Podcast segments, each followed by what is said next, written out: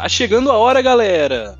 O conhecido como o maior prêmio de jogos está batendo a nossa porta. Amanhã, dia 9, a partir das 10 horas da noite, começa o The Game Awards, evento que se tornou nos últimos anos a maior premiação anual, que premia os jogos que tiveram melhor desempenho, que mais agradaram tanto jogadores quanto a crítica. Sempre tem alguém chorando? Sempre tem. Mas geralmente concordam que foi o melhor jogo. Eu concordo que Uncharted 4 perdeu. Eu fiquei feliz nesse ano. E para comentar as principais indicações, eu chamei o nosso querido especialista, o Bruno. E aí, pessoal, tudo bom? Bruno aqui. E eu queria, como já comentei com, com o Luke fora da, da gravação, eu tenho dois disclaimers para fazer. Um é que eu não vim para fazer amizades, então opiniões polêmicas podem mandar no e-mail aí que tamo junto. Serão, serão reveladas aqui. E outra é que eu sou anti-modinha. Então não, não espere respostas fáceis, porque elas não serão dadas aqui. Mas eu, eu, vou, eu vou exercer minha habilidade em dar opiniões sobre assuntos que eu conheço pouco mal e parcamente. Mas vai ser uma boa análise aqui, tem jogos fantásticos e, e parece que que Cyberpunk 2077 vai ter seu lugar no pódio. Claro que não. ai, ai. Mas com isso, com esse começo bem polêmico, polemiza a vinheta pra gente, editor. Desse nosso Anomalia News plantão.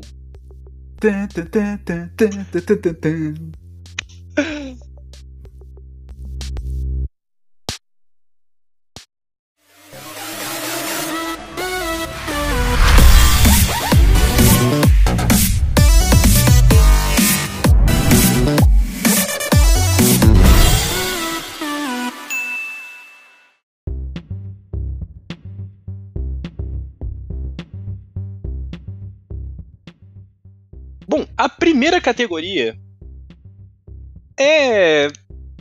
Sabe, aquela categoria que muita gente joga, mas. Sei lá, não é das mais importantes. Por isso que geralmente ela é uma das primeiras que são anunciadas. Lógico, vai ter muita gente ficando brava por causa dessa minha explicação. Uhum, mas. Eu, inclusive, tô levantando a mãozinha. Exatamente. Aqui, enraivecido. Ele está muito enraivecido, galera. Que é o melhor jogo de esportes. Os indicados desse ano são Call of Duty, qual? A franquia no geral, porque todo ano tem, então simplesmente agora é Call of Duty. CSGO, é. o Dota 2, League of Legends, que é o Dota 2 para pessoas um pouco menos dotadas, e o Vavá, Valorante, é, é, o, o, já abrindo a sessão de comentários aqui com, com haters famosos, né? É, aqui são, são várias, várias, vários jogos que, que se popularizaram, né? E que são, são de várias formas os principais do, do esportes moderno. É, existem menções honrosas, né? Como Rainbow Six mesmo, que, é, que tem um, um cenário de, de, de esportes bem valoroso né? Mas definitivamente esses daqui são, são o, o núcleo do, do, do, que a gente conhece como esporte, né? Então as maiores competições, os maiores pools de, pre, de prêmios e os maiores investimentos, né? É, se, se, se, se puder me permitir uma, uma breve, uma breve é, explanação sobre eles, né? Nós temos League of Legends e Valorant da, da Riot, e a Riot, ela sempre, sempre tem o seu valor, principalmente pela, pelo investimento, né? Sim. Então ela faz coisas maravilhosas, com eventos maravilhosos, ela investe muito na comunidade. Isso é uma coisa que, infelizmente, a Valve, que é detentora do, do CSGO e do Dota 2, não faz tanto. Infelizmente, porque tanto CSGO quanto Dota 2 moram no meu coração, assim, em um local de carinho. Mas, apesar, né, de, de todo esse carinho que, que eu demonstro pelos jogos da Valve, eu acho que, particularmente, o meu voto iria para Valorant.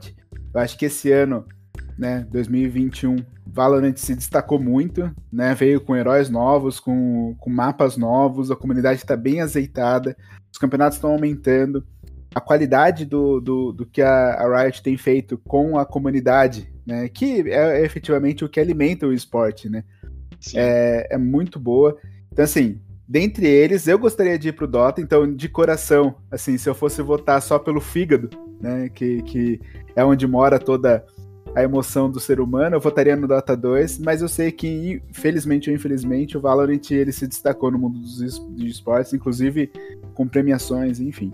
Apesar que eu, que eu quero deixar registrado aqui que o Dota 2 ainda teve um, um dos maiores é, prêmios dedicados ao, ao, esporte, né, no The International desse ano, que a gente não vai votar aqui, mas eu, eu gostaria de votar porque o The International foi o melhor evento do ano. Pronto, falei, já tirei esse peso das minhas costas. É, mas como todo ano acontece, o evento de LoL vai ganhar. A gente já teve eventos muito melhores que de LoL em anos que o, o evento de LoL ganhou. Mas ah, é porque a Riot investe muito dinheiro, ela faz um. Todo o que está em volta do evento acaba sendo muito divertido. E tem, e tem aquela história de que alguns filósofos falam que democracia, o grande problema dela é isso, né? Porque a, a maioria é, ela nem sempre escolhe o melhor, né? Então, a, como é uma votação aberta para o público, essa, a, os fãs de, de LoL efetivamente são muito maiores e, e, obviamente que, assim como eu, que voto com o fígado, votaria no Dota, mesmo mesmo pondo em xeque aí outras experiências melhores, provavelmente a, o número de pessoas que jogam League of Legends é muito maior do que Dota, né? Até pela facilidade do jogo, enfim. E realmente, sem, tirar o mérito, eu tô, tô falando isso como um fanboy nerd, ter tudo que sou, mas uh, olhando friamente como um pseudo-comentarista também que sou, o, Liga, uh, o evento de League of Legends foi, foi esse ano foi fantástico, apesar de não ter tido presença de público, mas sempre com aquela qualidade astral, né, do, do, do que a Riot, que só a Riot consegue fazer. Sim, e fechando a nossa categoria de esportes, eu concordo. Para mim, esse ano vai dar o Valorant mesmo. CS, sabe, é um jogo que tá lá. O pessoal joga muito ele ainda. Tem o Major que acontece todo ano, que o Brasil Ficou gratuito perde. também, né, esse ano. Ele, ele deixou de ser aqueles 22 reais que ele custava anteriormente, ficou gratuito. Então ainda foi, deu uma, um revival pro, pro, pro jogo, Sim. né? E falando sobre o Rainbow Six, óbvio, ele ia ficar de fora porque ele começou a esfriar com os rumores de novos novos jogos, de um sucessor para ele. E, bom. É, é, isso. Infelizmente, porque é um puta de um jogo, viu? É um jogo muito Sim. legal. Nossa, Rainbow Six é um jogo maravilhoso.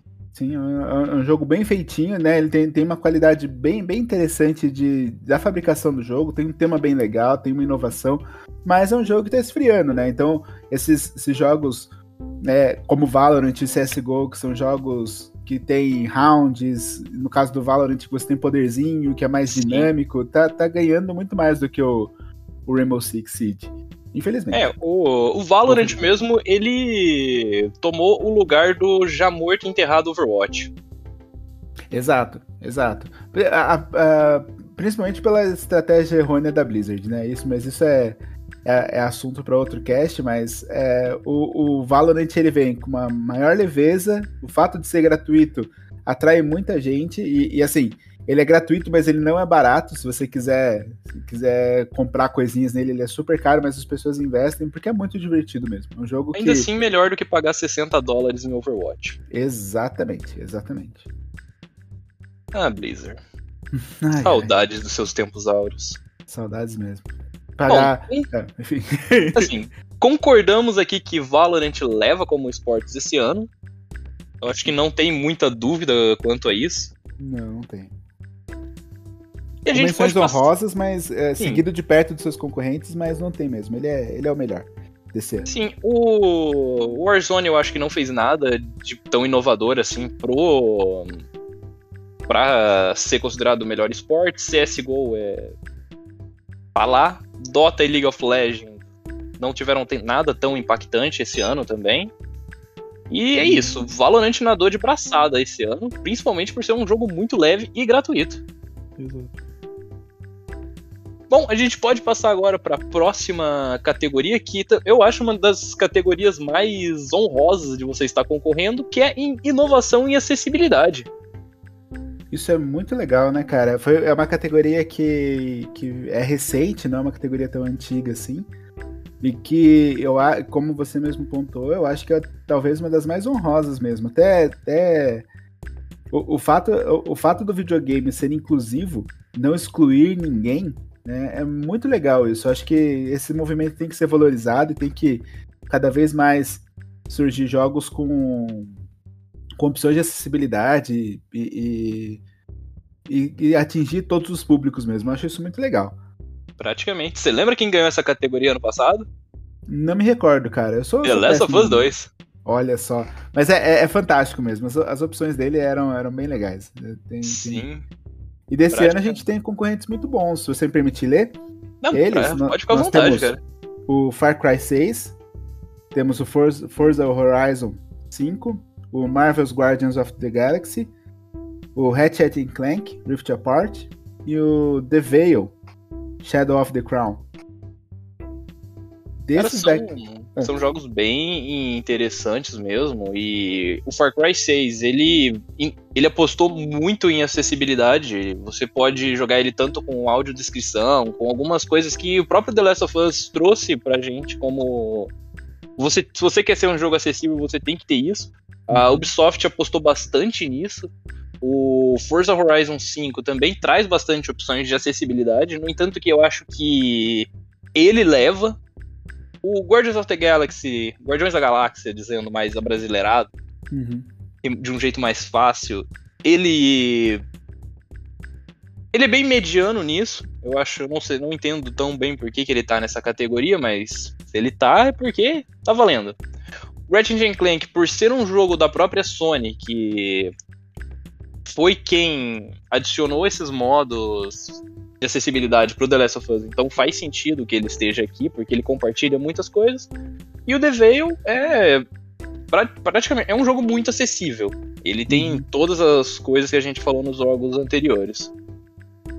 É, o quando, quando você me convidou para esse, pra esse cast aqui, eu dei uma estudada. Confesso que não sou mais mais é, fanático por, por jogos, principalmente de videogame mesmo, né? De, de, de console. Então dei uma estudada para não, não passar tanta vergonha, apesar de garantir que vou passar um pouco. Mas dentre as pessoas que, com quem eu tava, né, dentre dos influencers que, que eu tava assistindo e que estavam votando também, eles pontuaram muito que o Far Cry, e eu, eu tendo a concordar, que o Far Cry ele, ele foi um pico em muito poucas coisas. E a acessibilidade foi uma delas. Né? O Far Cry foi um verdadeiro flop de 2021, todo mundo meio que aguardava ele, ele não entre... a Ubisoft não entregou um jogo interessante, é... do jeito que a gente esperava que o Far Cry fosse, mas por outro lado, essa inovação com o... essa, essa, esse investimento em acessibilidade trouxe uma outra perspectiva para pessoas realmente que nunca jogaram Far Cry ou que nunca poderiam pensar num jogo assim se eu colocasse em voto, é, eu sei, né, que o, o, Forza Horizon ele é, ele é excelente, ele foi um dos melhores jogos de 2021, com certeza, é um dos realmente um dos meus top 5 assim. né? inclusive, no jogo mais. Nos, nos, melhores jogos ele não tá nessa lista, mas eu gostaria que ele tivesse. Eu acho um jogo lindo, com música legal e tal. E aí, assim, depositando meu voto na caixinha, ele iria pro Far Cry por isso. Porque eu sei que Far Cry não vai para lugar nenhum esse ano. Ele não é bom em nada, mas em acessibilidade os caras investiram pesado e, e, ficou bem legal as opções, são bem variadas, atingem um público massivo, assim. E é.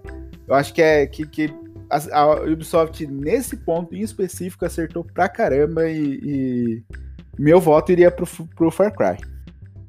Hum. Cara, eu, eu concordo. Para mim, qualquer um entre o Forza e o Far Cry que ganhar, eu vou estar feliz.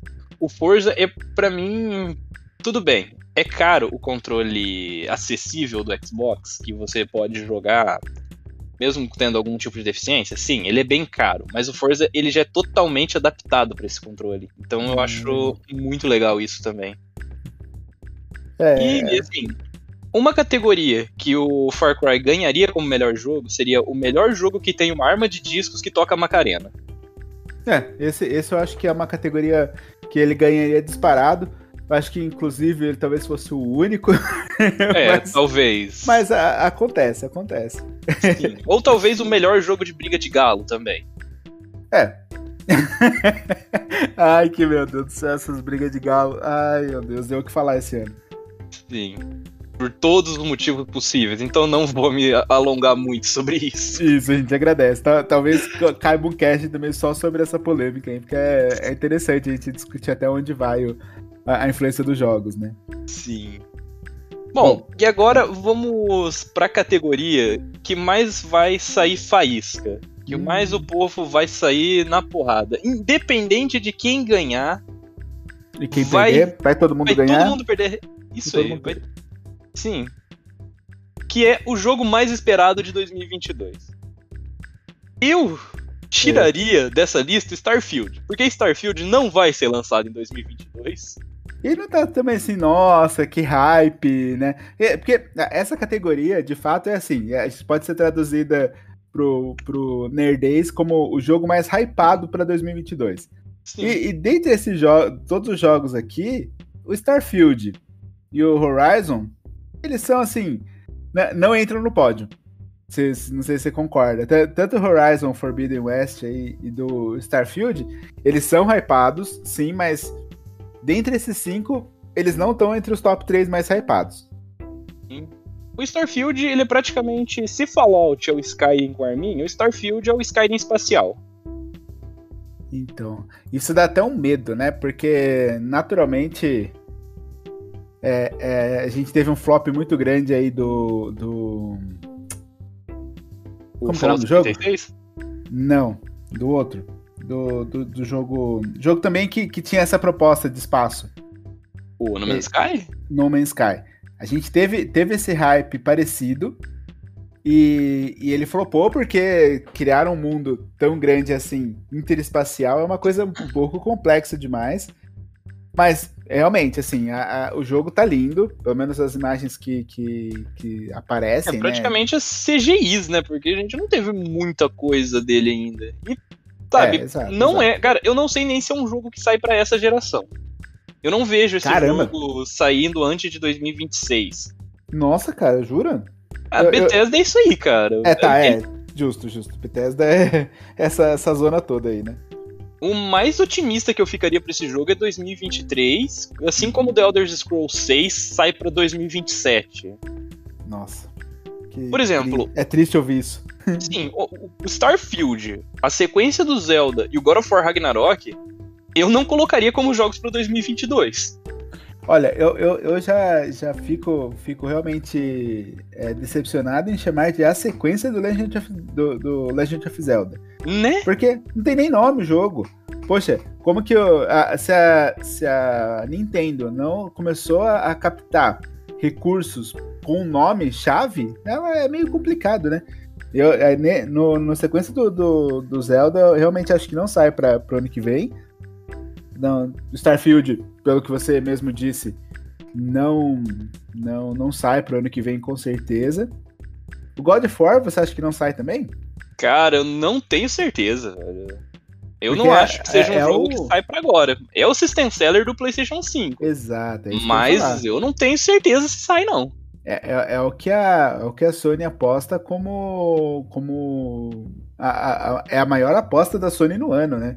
Sim. Então eu, eu acho que ela, que ela remaneja alguns recursos financeiros e, e intelectuais aí para fazer isso rodar esse ano. Porque a gente está vendo aqui, não sei se você concorda, Luke, várias empresas que, que segura, estão segurando a produção dos seus, dos seus jogos simplesmente porque está difícil achar consoles no mercado.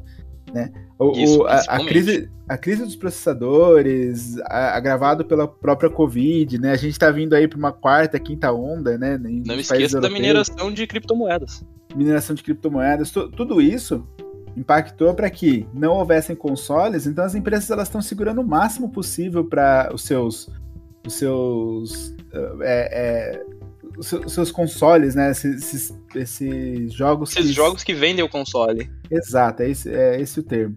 E aí, elas estão segurando o máximo possível, porque por mais que elas lancem, sei lá, um, um, um sei lá, um God of War mesmo, muito pouca gente vai ter o Play 5 para jogar ele na totalidade. E aí vai, vai gerar uma demanda que não, não tá suprida. É meio complicado, né? Então é, é, possível realmente que, que eles segurem. Por outro lado, se eles virem que tá, tá meio caindo as vendas, eles não vão. Eu não penso que eles vão pensar duas vezes em, em lançar um God of War, por exemplo. A Sony, a Sony não, não, não seguraria ele na manga simplesmente.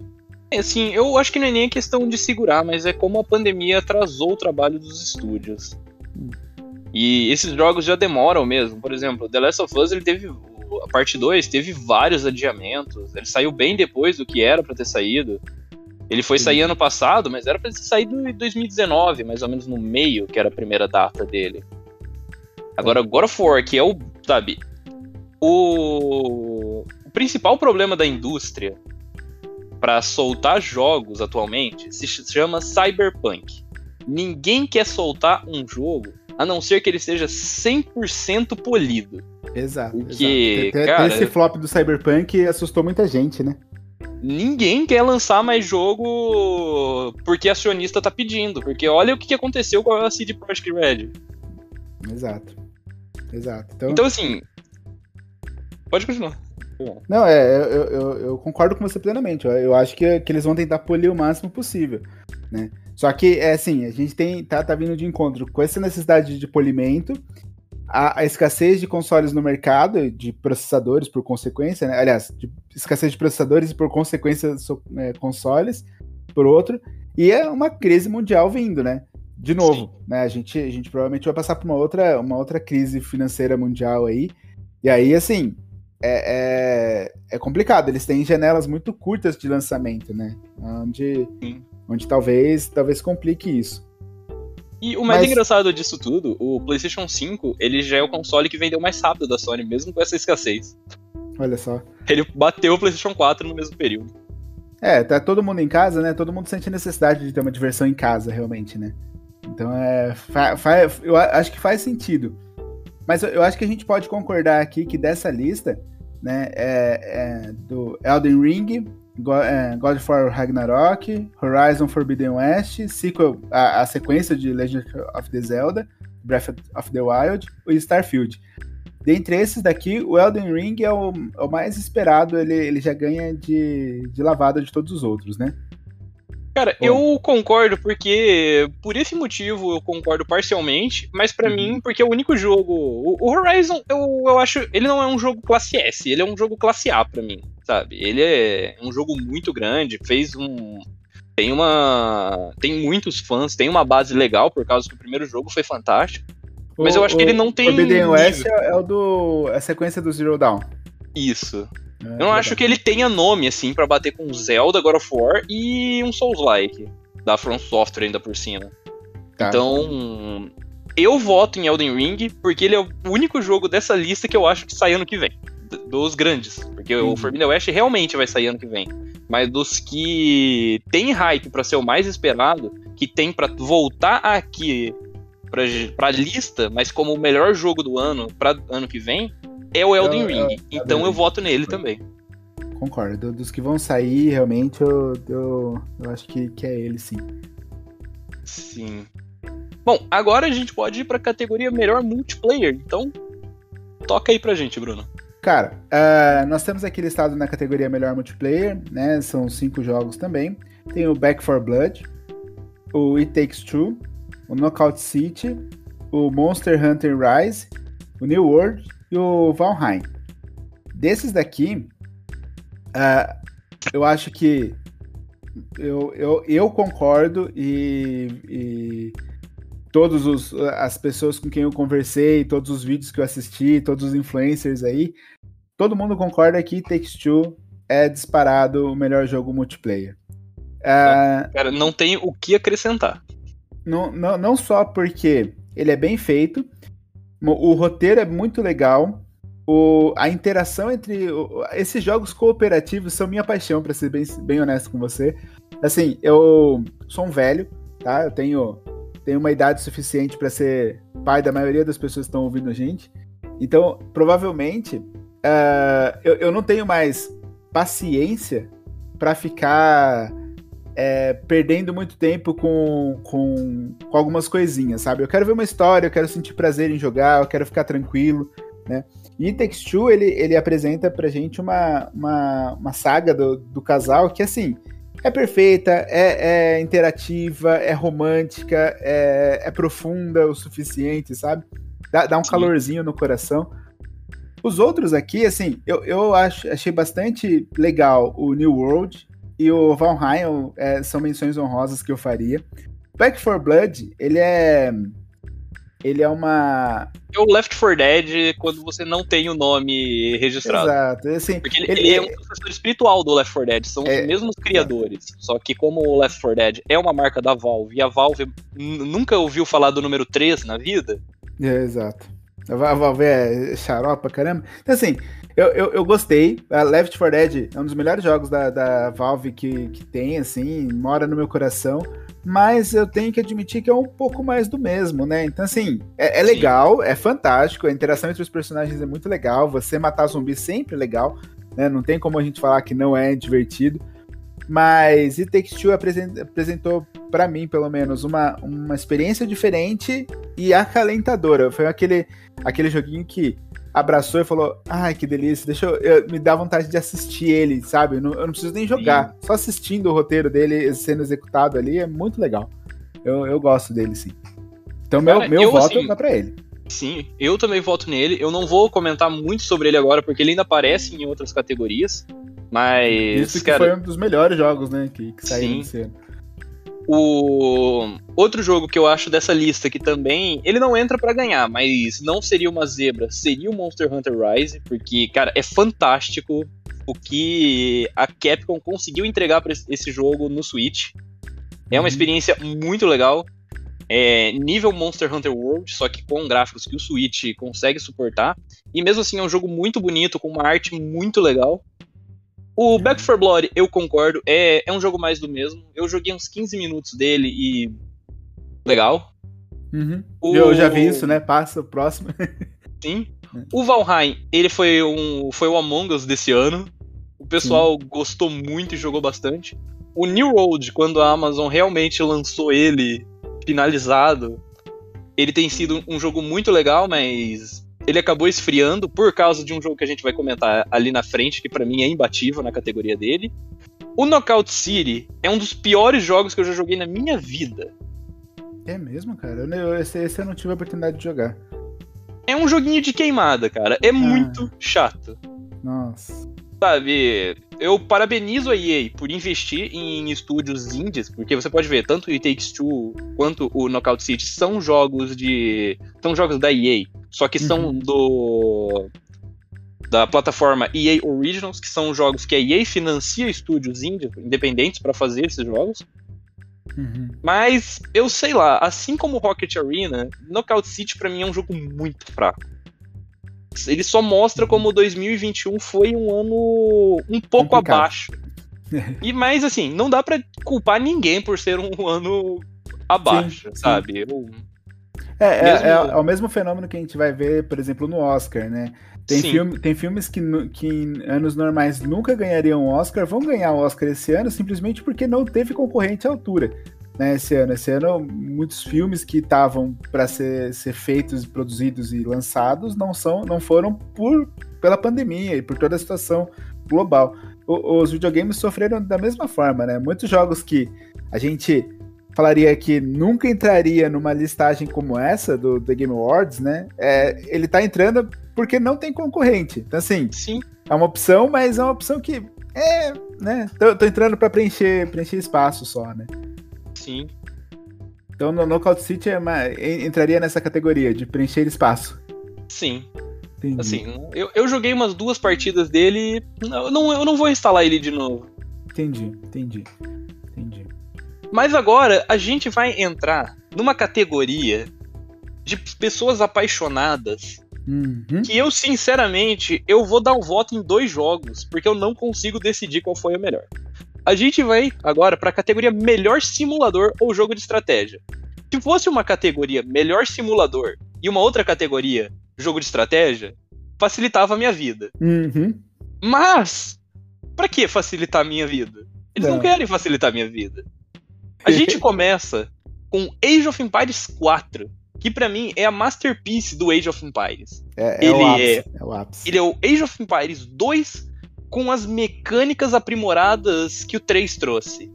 Sabe, o Age of Empires 2 era muito legal, mas ele tinha umas mecânicas meio travadas. O Age of Empires 3, ele era um jogo meio meh, mas ele tinha mecânicas muito boas. Então eles tiraram o excesso, que não era legal, e juntaram tudo. E saiu o Age of Empires mais gostosinho que eu já joguei. Concordo plenamente. esse eu já vou até adiantar, esse para mim é o, é o voto dessa categoria Age of Empires mora no meu coração desde que eu sou um, jovem gafanhoto. Eu acho que quando eu, eu, ainda me lembro, ainda no primeiro computador que eu mexi, a, a minha tia falou: Olha, tem um jogo de montar casinha. E esse jogo de montar casinha que ela me apresentou era o Age of Empire. E eu montava casinhas e colocava em barcos e, e chamava o urso russo para matar todo mundo. E aí, e, eu, eu, tive a sorte de ter uma tia muito legal que me apresentou do, os dois jogos que mais moram no meu coração, que é o Age of Empires e o Diablo. Né? Imagine só, né?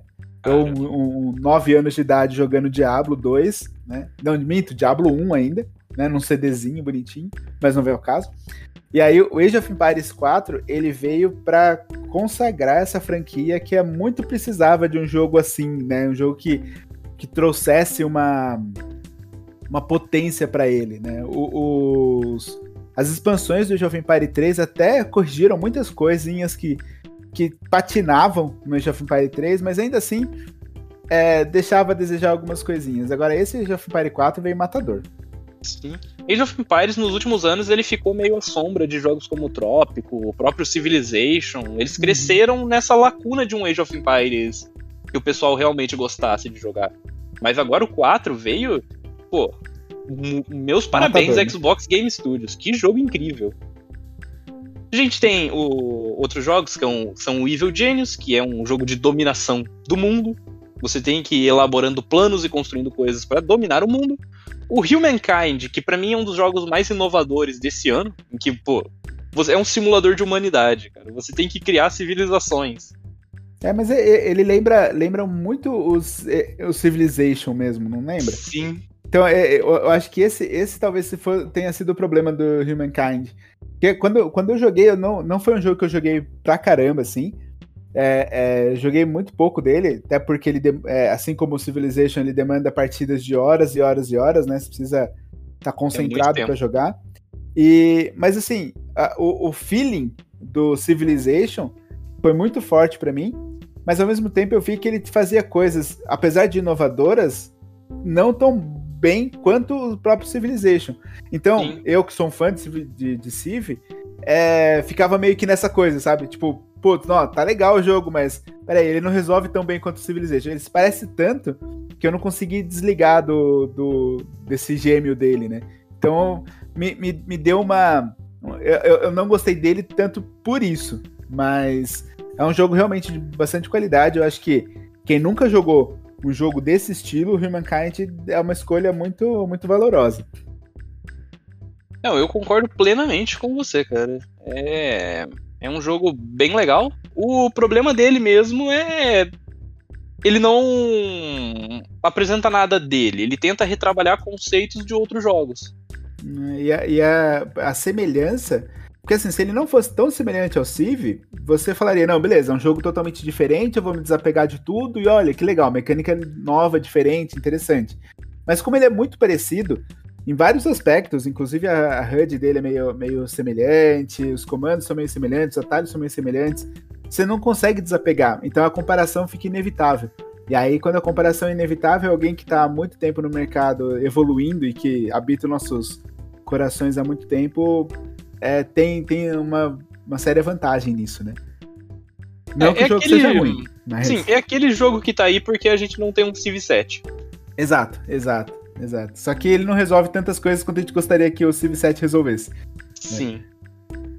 E a gente passa pro Inscription, que é um jogo de cartas roguelike, que você perde uma partida e tem que voltar pro começo. Cara, esse, esse talvez seja o jogo mais inovador do ano. Eu, eu não, não joguei, mas assisti algumas gameplays dele. E, cara, assim, é, é, é um jogo que, que trouxe uma mecânica diferente, uma história densa, um, um visual muito bonito, um, um, um som muito legal. É, é, é um jogo que, que mereceria talvez um, um estar entre lá os, os top 5, top 6 do, do, do game do ano. Sim. Mas como jogo de estratégia, talvez não me tenha, não me tenha pegado tanto. Assim, se dentro dessa lista, ainda como jogo de estratégia, o Age of Empires ainda tá, tá na minha, na minha, no meu top de lista ainda. Sim, e agora, como também é, é, eles mesclaram com a lista de melhor simulador, a gente tem o melhor simulador de todos os tempos, que é o Microsoft Flight Simulator. Esse não tem o que falar, né, cara? Esse não, não, o Flight Simulator, ele, ele é o melhor simulador de voo há muito tempo. Desde que a Microsoft Sim. resolveu fazer um simulador de voo, ele é, ele é o melhor. Assim, disparado. E, e eu vi algumas. Não, sou o jogador de, de Flight Simulator, não, não, não tenho. Não sou esse tipo de jogador, sabe? Que, que tem mancha em casa, que, que faz plano de voo e faz essas coisas assim. Mas conheço amigos que são e influencers que são também. E, e assim, pelo que eu vi, pelo, pelas poucas horas que eu vi de gameplay do, do Flight Simulator atualizado, cara, ele tá a coisa mais linda do mundo. Sim, é, Sim. é, um, é um jogo que, para quem gosta do estilo, e aí tem esse perfil, né? Tem que gostar do estilo, né? É como você jogar. Como que era o nome daquele jogo de. de... Gran Turismo. Ah, não, Gran, Gran Turismo. Pra, pra, você jogar Gran Turismo, você não, não pode só gostar de joguinho de carrinho. Você tem que gostar de verificar o óleo do seu carro, tirar a carta, você tem que gostar de limpar, ver, se o motor tá ok, ver qual das rodas. Você, gostar desse, desse micro gerenciamento do carro. O, é, o Flight Simulator. que eu acho que a Microsoft acertou muito em dividir a franquia Forza no Motorsport e no Horizon. Exato. Exato, eu concordo plenamente. Porque, porque um é simulador e outro é arcade. Quem é, gosta outro, de um, outro pra brincar. É, quem, quem gosta de um vai para um, quem gosta do outro vai pro outro. E eu acho isso super válido, né? E o Flight Não Simulator. Fez ele... Sony que meteu.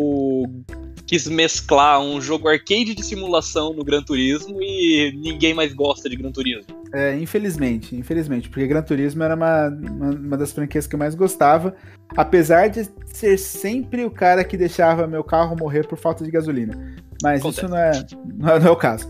Mas o, o, Flight Simulator ele tem essa pegada, né? Esse, esse micro gerenciamento do. Você tem que fazer um plano de voo, você tem que posar certo, na, na altitude certa, tem que fazer. Daí você tem que fazer uma pancada de coisa, né? Mas é, é, um, é um jogo muito bonito, muito bem feito, não trava, tá otimizado para os consoles e para o computador. A maior, maior parte das placas de vídeo roda ele suavezinho. É, é, é, um, é um jogo, assim, bonitinho mas não toma o lugar do Age of Empires ainda. É como você disse no começo, na sua introdução desse, dessa lista. Se eles dividissem, ia ficar mais fácil para mim, porque eu ia, era Age of Empires e Flight Simulator. Mas como eles não dividiram, vai só o Age mesmo, que eu acho que ia ser. Ainda tem lugar. toda essa questão que o Flight Simulator ele usa a nova engine de geração de mapas da Microsoft, que usa mapeamento por, por satélite. Então você uhum. realmente, quando você, você faz o trajeto completo com o com o seu avião no tempo correto que o avião levaria para fazer ele normalmente. Lógico, você pode acelerar, você pode só ver as paisagens. Fora que, é, é muito é, legal. É, é, é muito pare... É, ele, é a impressão que eu tenho, eu não sei qual tecnologia é embutida nisso, mas a, a, ele tem as, as visões atualizadas das cidades, dos locais. Então, quando você, você quisesse viajar por Itapetininga, que é onde eu moro, e, e encontrar a minha casa, você vai achar. Não é algo assim, ah, não, porque você tá andando aqui, sei lá, numa floresta, whatever. Não, você acha a minha casa efetivamente, né? Flight Simulator. literalmente, tudo hum, eximiamente mapeado. É, ele, ele foi, foi um ótimo trabalho. A Microsoft tem um carinho por ele, né? E, e esse carinho é sensível, assim. O, o, o Flight Simulator é muito bem feito.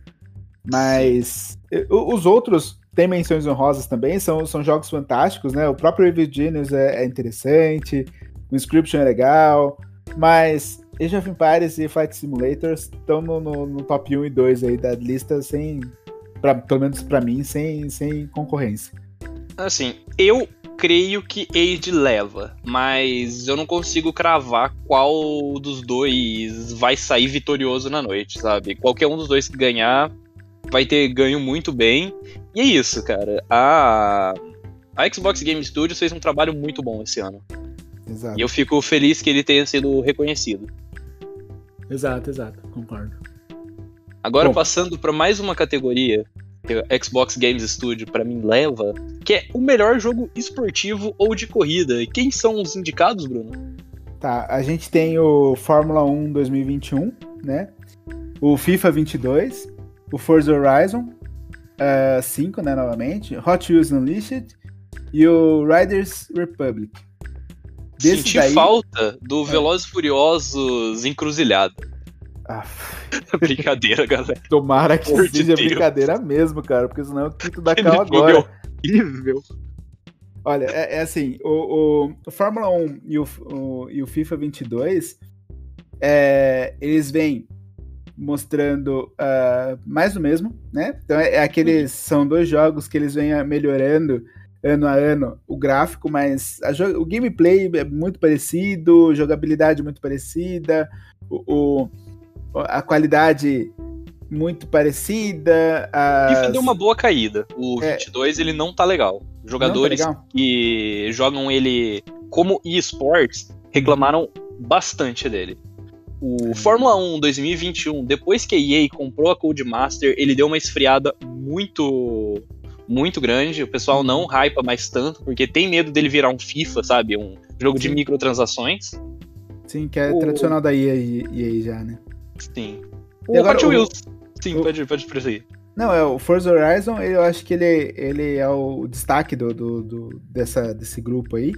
Ele, Sim. de longe, é o jogo mais bonito que eu já vi nesse ano. Ele, ele não tá entre os melhores por conta do, de ser um jogo de, de corrida, mas ele é um jogo legal, ele é um jogo com arte bonita, ele é um jogo com, com jogabilidade interessante, ele é um jogo que não é punitivo, ele é um jogo com mapa grande, com trilha sonora legal, né? Não tem, não tem muito. Muito uma, varia- uma variabilidade de carros e cenários incríveis. O- ele se passa no México, então você vai ter cenários que são tempestades, vulcões, praias, cidades.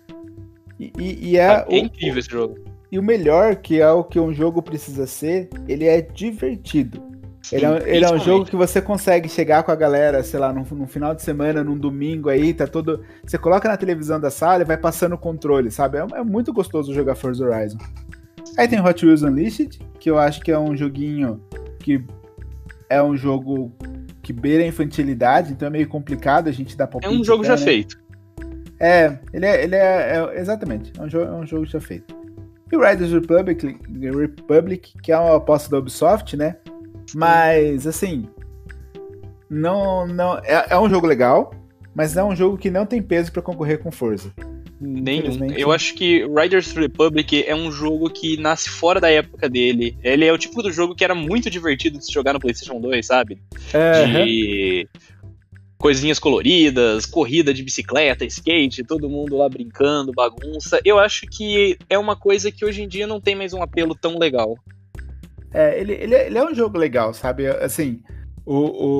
o- É, é como você disse, talvez ele não tenha um, apelo tão grande assim, porque ele, ele tá fora realmente da época dele, mas é um jogo divertido. O problema é que ele é um jogo divertido vendido como AAA. É. E aí, e aí Preço você- de AAA. é, e aí, você, coloca, coloca na balança, assim, né? Você vai, vai pagar um, um jogo desse, você vai pagar um Forza, ou você vai. Né? Você coloca os dois na balança, a diferença não é tão grande assim, né? Você, você tem noção de que você vai se divertir muito mais com Forza do que com ele. Então, assim, eu, eu acho que é um jogo legal, mas ele não tá é, valendo o que custa.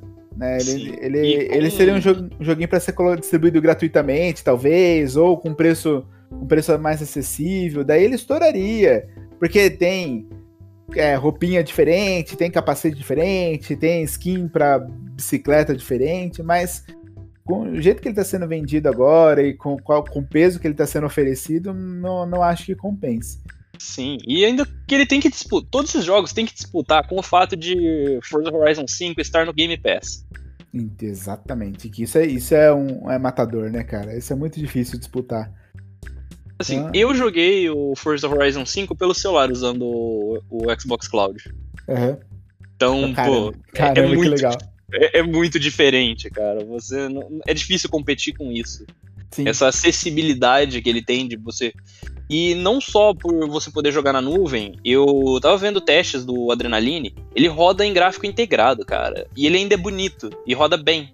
Uhum. É, um, é, um, trabalho de otimização fantástico. A Microsoft fez bem o trabalho dela, né? Mais uma vez, Sim. acho que é, um, que é um. É um. Mais uma categoria que a Microsoft leva com o pé nas costas, assim, sem muito esforço. Sim. O, o, próximo, a próxima categoria, se me permitir falar, é do melhor jogo para família. Né? Uh, e aí eu tenho algumas críticas a pontuar, mas antes disso, a, a listagem, né, os concorrentes é o It Takes Two, Mario Party Superstars, o New Pokémon Snap, o Super Mario 3D World mais o Bowser's Fury e o WarioWare, né, uh, Get It Together, também da, da Nintendo. Cara, uh... eu quero fazer duas reclamações. Por favor, faça. O Mario Party Superstars não é um jogo novo. Ele é um relançamento. E o Super Mario 3D World mais Bowser Furry é o Super Mario World que já foi lançado com uma expansão. Então, é, então é, é chato isso, Nintendo. É chato isso. E aí eu vou, vou, então vamos pensar ainda, né? No, então a gente tem Mario Party Superstars, que eu, eu, eu não vou não vou ser hipócrita aqui e falar que não é um jogo divertido. É um jogo divertido, mas era divertido no Nintendo 64, quando ele foi lançado. Então, sim, nada de novo. Bowser's Fury é, é mais uma expansão, né, do, do uhum. dali. Então, assim, apesar de a gente tá, ele tá na categoria de melhor jogo para família, só a expansão é efetivamente um jogo para família. Né? Teoricamente também, porque a, a, a, cooperação do, do Player 2 ali fica muito, muito comprometida. Sim. Aí nós temos New Pokémon Snap. Você já viu essa porcaria, como que ela funciona? É, Pokémon... Eu sei, eu joguei o Pokémon Snap no Nintendo 64. Você tem ah. que tirar fotos e jogar cara, coisinhas para ativar eventos. Jogo chato, cara do céu. T Tanta coisa para mostrar no, no universo de Pokémon, você vai ficar tirando foto sabe? E, e é uma, você tira umas fotos, tem que fazer o Pokémon olhar para você, e você tem que. Ah, não, não. E o pior não é isso. Você não se move, você tá num carrinho, o carrinho vai é, andando sozinho. E você é, tem que é fazer tão... várias runs disso para descobrir segredos novos conforme você vai ganhando itens. Se fosse então... no VR, é, eu acho que esse jogo ter, teria, teria um lugar. Sabe? Assim, não, talvez não o campeão, mas teria um lugar. Se fosse em VR. Mas a Nintendo nem isso fez, né? Foi, você tem que ir lá com o controlezinho mesmo, você tem que ir com o switch, tem que apontar. Cara, que cansado, que jogo cansado. E assim, dentre eles, eu, eu concordo que o Mario Party, apesar de ser um remake, né, apesar de tudo, ele ainda assim, ó, é, desses daqui que, eu tô, que a gente tem na lista, talvez ele seja é, o segundo colocado por ele ser realmente um jogo de festa, então é um cara, jogo que eu coloco o WarioWare como segundo colocado, cara. Esse jogo ele pode não parecer, mas é muito divertido. É mesmo, cara. Esse ele é um jogo para festa, cara. Ele tem uma uns minigames, uma porque assim, o Mario, a gente conhece ele como o encanador, legalzão e tal. O Wario, ele é um cara ácido. Então, uhum. é, umas, é umas piadas no meio do jogo o Wario é um cara engraçado, porque ele te provoca enquanto você tá jogando. Cara, mas, mas o, o, o jogo, assim, eu não joguei, mas ele, ele me parece um jogo tão. tão feito por Flash, sabe? Aquele joguinho é, de Flash. Não, sim. Ele parece assim, mesmo. É aquela coisa, não vale os 400 reais por qual ele é vendido. Exato, cara. Aqui no eu, Brasil. Eu, eu, eu, tenho muito, muito esse problema, sabe? Assim, eu preciso, eu tenho lá meu dinheirinho suado para gastar num jogo da Nintendo que é caríssimo aqui no Brasil. Pô, eu não vou gastar num jogo de Flash. Sei lá, é, é um jogo, um jogo como ele, a gente, apesar de, de ser realmente pelas, pelas gameplays aqui, ele parece ser um jogo bem diferente, diferente do que a Nintendo faria, né? Não, não, Sim. Eu, eu, nem colocaria ele nessa categoria de Nintendo, de jogos, jogos que a Nintendo faria. Mas ele, ele tá me soando um tanto quanto jogos de Flash mesmo, meio esquisito. Sim, ele parece. Mas assim, cara, em conclusão, quem leva essa categoria é o It Takes Two. É, tem não tem dúvidas jeito. nenhuma. Não. Apesar de que, assim, é, é, a gente fala jogo para família no sentido de ser um jogo co-op, né? Então a gente Sim. tá. É, é, é, essa pegada. Porque se sua família for de dois, funciona, né? Se sua família Sim. for de mais do que dois, eu acho que não funciona tanto. Mas o Take Two, ele é ele é o concurso esse ano. Ele, ele foi o melhor jogo para isso, o melhor jogo cooperativo, com preço mais justo, com, com qualidade, a qualidade que, que é prometida. Eu acho que não tem, não tem como concorrer com ele, não. Bom, então, com isso, que eu acho que, pô, a gente concorda praticamente 100% em tudo na, em jogo pra família, gente, uhum. e Take Two é isso, e, esses, e a Nintendo tem que tomar vergonha na cara. Muita, cara, muita. Porque Agora... o, o, que ela, o que ela fez esse ano foi, foi relançar remakes sem vergonha de jogos antiquíssimos e, e vender como se fossem novos. Assim, isso Pokémon, Shining Diamond e Brilliant Pearl. Cara, que ódio daquilo. O, o, próprio Metroid mesmo, o, o Mario Party. São, são, são jogos que, assim, o Pokémon 3D World, são jogos que já foram lançados. Você fala, puta, cara, de novo, Nintendo. Pô, vou pagar 400 reais num jogo que eu já joguei. Ah, não, Nintendo. Sem contar os dois remakes do Zelda, né? É, Remake não, remaster. Remaster. Então, assim, Ou é... os remaster dos jogos do, do Mario no começo do ano, que você só podia comprar até tal, até tal data e depois já não dava para comprar mais. É, é, só para criar ansiedade, assim. É... Ah, eu não sei, Nintendo. Nintendo é, um, é, uma empresa que eu não sei o que, que ela tá fazendo da vida. Mas enfim. A Nintendo é a Apple dos consoles, cara. Não tem o que dizer. Ai, ela, é... ela luta em outra frente de batalha, ela é isso. Tá viajando, né? Enfim. Agora, para mim, é a categoria mais fraca desse ano, porque não tem nenhum jogo que realmente seja. Tirando o Guilty Gear, que é muito bom, mas não tem nenhum jogo que seja. Uau! É aquele puta daquele lançamento, né? Aquele lançamento que você Sim. fala, nossa, que delícia, eu queria comprar para jogar. Né? É foda, Até o né? Guilty que... Gear mesmo, que é, é, é, é, questionável, eu acho também. Não, não é assim, é um jogo legal, mas o hype foi maior do que o do que a entrega, eu acho. Sim. A gente teve o jogo do Demon Slayer, que é melhor. É, lógico, deixa eu anunciar a categoria, que é melhor jogo de luta. É, legal. A gente teve Demon Slayer, que é mais um jogo. Que le leia-se é, Naruto Ultimate Ninja com skin do Demon Slayer.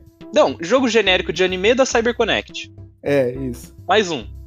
O mais Guilty um. Gear Strive, que é da Arc System, que pra mim é um dos melhores estúdios de jogos de luta 2D. Melody Bloody, que é um jogo aí, ok. Só, só mim... um comentário sobre o Guilty Gear. Ele é, ele é um, um, jogo que é um jogo de luta não do estilo europeu ou americano, mas do estilo japonês. Isso significa que tem personagem gritando a todo momento e, e coisas pirotécnicas acontecendo na tela a cada microsegundo. Então vocês, para quem não está acostumado com esse tipo de jogo, estranha um pouco, mas Sim. é um jogo, é um jogo assim bem, bem justo, bem azeitado, bem, bem posicionado as coisas, que é ao contrário do Melody Blood, por exemplo, que é o, que o próximo que o Luke vai falar. Sim. Melody Blood eu não tenho muito o que dizer sobre ele, eu vi algumas gameplays, eu acho que tá aí porque foi um ano fraco para jogo de luta. Mas o, o, o Melody Blood, ele, se você nas próprias gameplays que, o, que a empresa lançou na, de exemplo, né, de, de, de, demonstração, você vê que é um jogo com animação fraca, dá a impressão que é um jogo que, que tem menos frames por segundo. Então quando o cara anda, o cara, cada anda tem menos, parece que ele tá deslizando, ele tá dando um de Michael Jackson. E assim, jogo de anime, então, né, o cara ele ele ativa o poderzinho, aparece uma cutscene, acontece milhares de coisas assim brilhantes piscando, né, na tela. É o efeito Porygon, né? É, daí Nossa. ataque epilético em quem não em quem tem sensibilidade à luz. Mas de fato, se você olhar pro jogo com carinho, você vai falar: "Ah, ah não. É. não. É um jogo mal feito, assim, um jogo um jogo feito só para jogar, né, na, na, na, no mercado, mas não, não foi tão bom não. Sim. Aí a gente teve o Nickelodeon All Stars Brawl, que é mais uma cópia do, do Smash. Exato, só que agora com os personagens da Nickelodeon. E aí, a gente, a gente vai falar assim, entre, entre o, o Smash Bros., o Nickelodeon All Star Brawl e o Brawl Stars, cara, vai no Brawl Stars que é gratuito e você se diverte do mesmo jeito e dá sucesso. Brawlhalla. Brawlhalla, isso, perfeito. Brawlhalla. Brawl Stars é outro joguinho. Mas assim, vai no Brawlhalla, é um jogo divertido, você se é a mesma coisinha, tem é, personagens genéricos, é, é só, só muda skin de um pro outro. Então, assim, é, não, não, eu acho que o Nickelodeon não compensou também o, o gasto. Sim, eu dou uma dica melhor ainda. Compra um PlayStation 2 e joga o Smash Like do Shrek. Esse deve ser muito bom. Aquilo era sensacional. Era sensacional. Eu vou baixar o emulador só pra jogar esse. Desculpa, aqui nesse podcast não apoiamos o uso de emulador. A menos que o jogo não seja mais vendido. Então, como você vai preservar a história dele? É, você não tem opção. Eu sei, eu só quis jogar esse disclaimer aí, porque vai que, né? E a gente tem o renascimento do que pouca gente sabe, mas foi um dos primeiros jogos de luta 3D, que é o Virtua Fighter. Esse ah, ano foi lançado o Virtua Fighter 5 Ultimate Showdown. Mas parece tanto um Tekken mal feito. Ai, que dó desse jogo. Isso ah, ah, porque ele nasceu antes do Tekken. É, ele já parecia um Tekken mal feito antes do lançamento de Tekken. e ele, ele, ele veio com uma proposta legal, ele trouxe ele trouxe algumas coisinhas que a gente. que, que os velhos paia do que jogaram o Virtual Fighter original queriam trazer, sabe? Todo, todo o legado do Virtual Fighter. Mas o Virtual Fighter 5, Ultimate Showdown, ele parece tanto, mas tanto um Tekken mal feito. Sim. Que dó. Porque é, é um jogo legal, mas o, o, o Tekken, ele já tem, já tem a sua franquia pré, já estabelecida na geração anterior. É uma. Já, ele tá, tá legal, tem campeonato na Coreia, principalmente, né? né nesses, nesses países asiáticos, ele é muito forte, né? Uh, do Tekken. E o Virtua Fighter, ele, ele, ele, não traz nada de novo e não traz a qualidade do Tekken. Ah, deu, deu dó, porque é um jogo que, que eu queria. Eu queria que fosse bom, mas. Cara, eu só vez, joguei né? esse jogo porque ele foi dado como um bônus na PlayStation Plus. E, e o que, que você acha? Qual foi a sua, sua impressão dele? Foi a mesma que a minha? Cara, é decepcionante. Porque, assim, eu acho que se eu não tivesse jogado o Tekken 7, eu teria tido uma experiência melhor com o Virtual Fighter 5. Uhum. Mas é que Tekken 7 é um jogo tão bom. Então, cara, ele é, é bem redondinho, né? Ele é, o Tekken 7 é, é, é realmente um jogo bem feitinho. E aí, ah, você coloca o Virtua Fighter em paralelo com ele, porque a, a, a, mecânica é muito semelhante, né? O jeito é muito, muito parecido, o 3D, o jeito com que eles resolvem os problem o problema do 3D é muito semelhante. E aí quando você vê um, um, gameplay do Virtua Fighter e coloca um gameplay do, do Tekken 7, você vê a, que a qualidade é muito distante. Então... Eu, assim, a gente chega num momento que até o Dead or Alive já tá melhor do que o Virtual Fighter, cara. Então é um momento triste para você ser fã de Virtual Fighter. É. Mas assim, então eu acho que a gente pode martelar aqui que o Guilty Gear é o vencedor dessa, dessa categoria, né? Sim. a minha, não... a minha esperança vai ser todo mundo ficar puto quando o Nickelodeon All-Star Brawl ganhar. é, a gente quer ver o caos, né? Bom, Bom, mas é isso, cara. Eu acho que isso define bem o que foram os jogos de luta esse ano. Não teve nenhum destaque muito grande. Uhum. E o Guilty Gear, pra mim, é, é, tá na veia mesmo. É, é ele... Ele, ele... é o melhor desse ano. Ele foi mais, mais aclamado pelas pessoas que gostam de jogos de, de luta. E, enfim, de fato, ele, ele tá disparado. Ele vai ser o, vai ser o campeão dessa, dessa lista. Agora vamos falar de polêmica? Vamos, polêmica é o que Vamos ser polêmica. Melhor RPG. Os indicados são. Eu vou começar de um jeito diferente aqui do que tá da lista para deixar a polêmica por último. A é. gente teve Monster Hunter Rise, Scarlet Nexus, Shin Megami Tensei 5, Tales of Arise e Cyberpunk 2077. E lógico que ambos concordamos que Cyberpunk 2077 vai ser o campeão, né? Não. Nem que seja pelo menos. Cara, Tá, eu concordo. Se você tirar o lançamento dos consoles e todos os problemas que teve em volta é. desse jogo, ele é um RPG sensacional.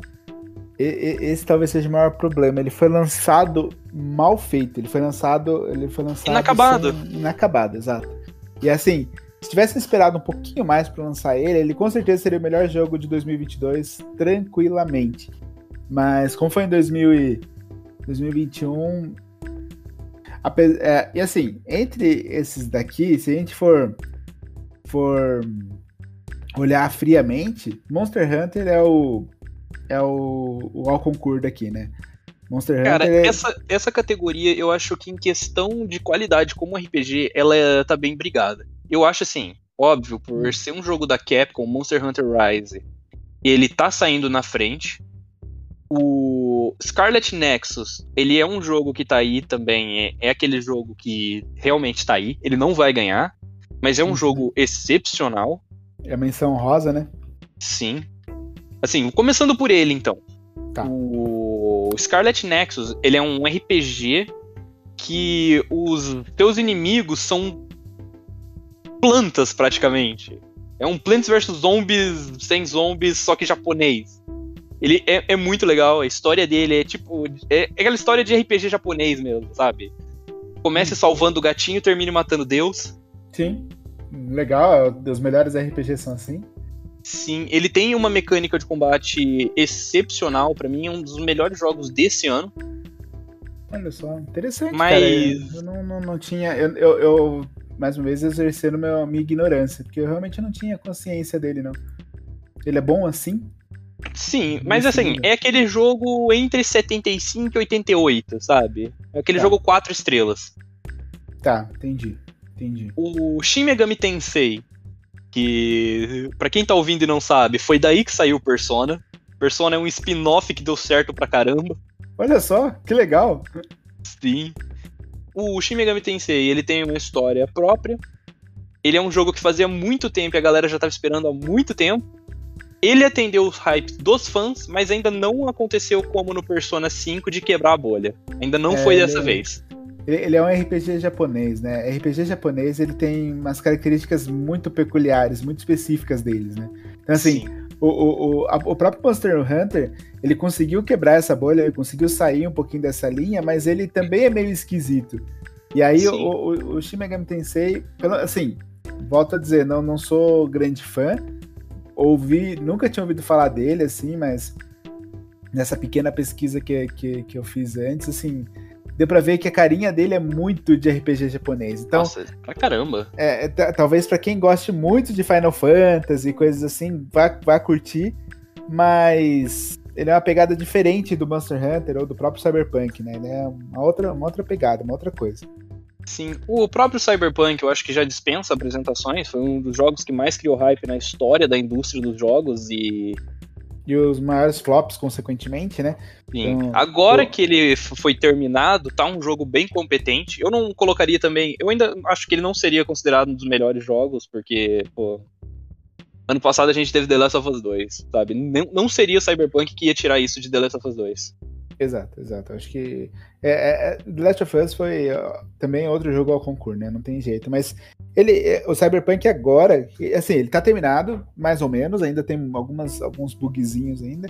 Mas uhum. as pessoas que jogaram ele depois dessa correção, né? Dos patches de correção, desses milhares de patches de correção, que segundo boatos, é, foi quase um outro jogo, né, colocado. Sim, nossa, cara, tá é. totalmente diferente do que eu eu joguei ele a primeira vez em dezembro do ano passado e eu zerei ele agora em outubro, setembro. Foi mais ou menos no meio desse ano. Uhum. Cara, é, é outra experiência de jogo, sabe? É totalmente outra coisa. Eu é, ainda acho que ele é, ele, ele é um jogo inferior, se a gente for pensar que ele foi lançado após jogos como Skyrim, The Witcher. Então, uhum. eu, eu, acho que mesmo se ele fosse lançado hoje, ele não atenderia o hype do, do pessoal. Ele seria um jogo um jogo 85-90. Quatro, tá. É, aquele joguinho quatro estrelas, sabe? Ele não decepciona quem gosta, mas ele não atenderia o hype. E ele, os, os, as pessoas que, que jogaram ele, que eu andei assistindo, reclamaram muito do roteiro dele, né? Parece que. Sim. Você ele, não tem muito impacto nele. E, e, que ele, ele, ele, ele corta muito a brisa, né? Você tá, tipo, no, na, a missão principal é de vida ou morte, você vai salvar um gatinho da, da negócio. Não, peraí, você tá na sua vida e morte, cara. Como que você vai parar pra salvar gato? Peraí, corre. Não, né? e não é orgânico como no The Witcher 3. The uhum. Witcher 3 tem uns momentos que, sei lá, ah, a Ciri tá lá, ela vai morrer. Eu vou jogar essa, só mais três partidas de Gwent aqui e já vou. Uhum. Você até quer jogar o Gwent, né? Mas o, o... Enfim, O, o Cyberpunk, eu, não, não, eu acho que nem, nem se ele fosse, como se diz, nem se ele tivesse sido corrigido totalmente, ele não, não ganharia aqui. Eu, eu votaria no Monster Hunter nessa, nessa, nessa categoria. Monster Hunter é o, é o vencedor. Eu, assim, eu votaria no Tales of Arise, que para mim é um jogo que mereceria não estar tá disputando só melhor RPG, mas também melhor jogo do ano. Caramba, jura? Sim, o é, Tales of Arise, ele não é só um jogo, um dos melhores jogos desse ano, como ele é o melhor jogo da série Tales. Hum.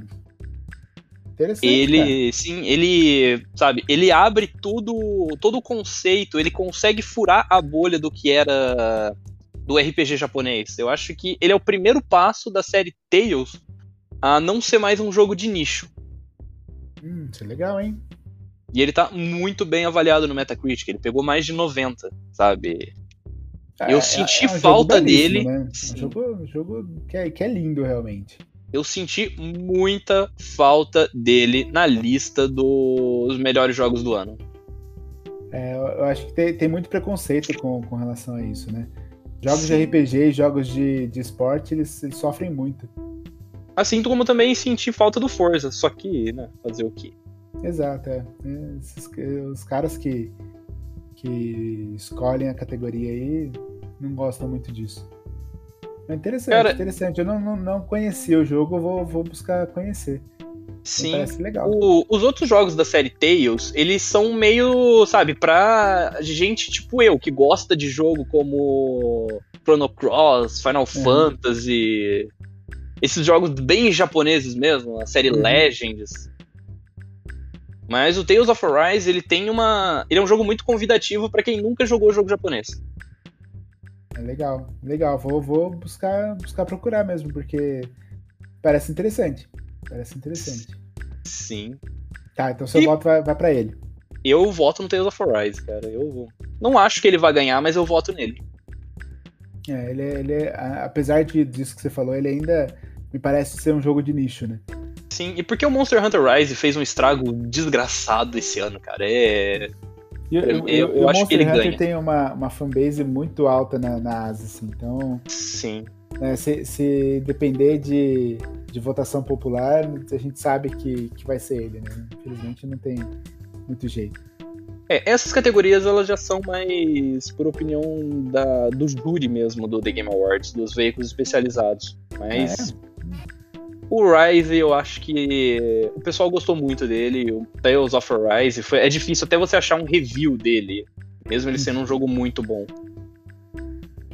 É. E, bom, acho que a gente pode prosseguir para a próxima categoria. Solta aí pra gente.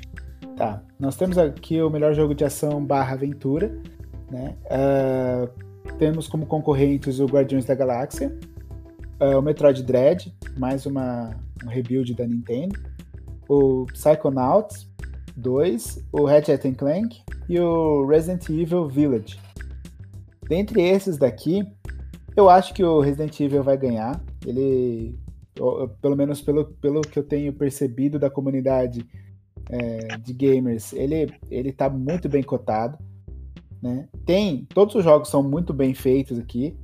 É, gostaria que o Metroid ganhasse. Eu gostei do Metroid, achei, achei legal, apesar de não gostar da política da Nintendo, apesar de eu ter achado que é só mais um rebuild sem vergonha. Sim. Mas mesmo assim, eu sou fã do Metroid, eu gosto muito do, do, dos Metroidvanias em geral, sabe? Eu sou, sou bastante fã. Mas eu acho que aqui, nessa categoria em específico, não sei se você vai concordar comigo, Luke, é, não existe um, um jogo ruim.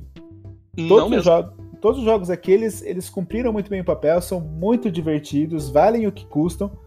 E, e são, são jogos assim que quem quem estiver procurando jogos para de ação de, dessa categoria para jogar, pode escolher qualquer um aleatoriamente aqui que não vai se arrepender não. Cara, pra caramba, eu destaco muito dessa categoria o Psychonauts 2 e o Ratchet Clank. São hum. jogos muito legais para você jogar você tá procurando um jogo diferente. O Ratchet Clank, ele é tanto o Psychonauts quanto o Ratchet Clank, ele tem variedade de mecânicas, de coisas para uhum. fazer. Então, sabe, e a arte deles é muito bonita. Vale Sim. muito a pena.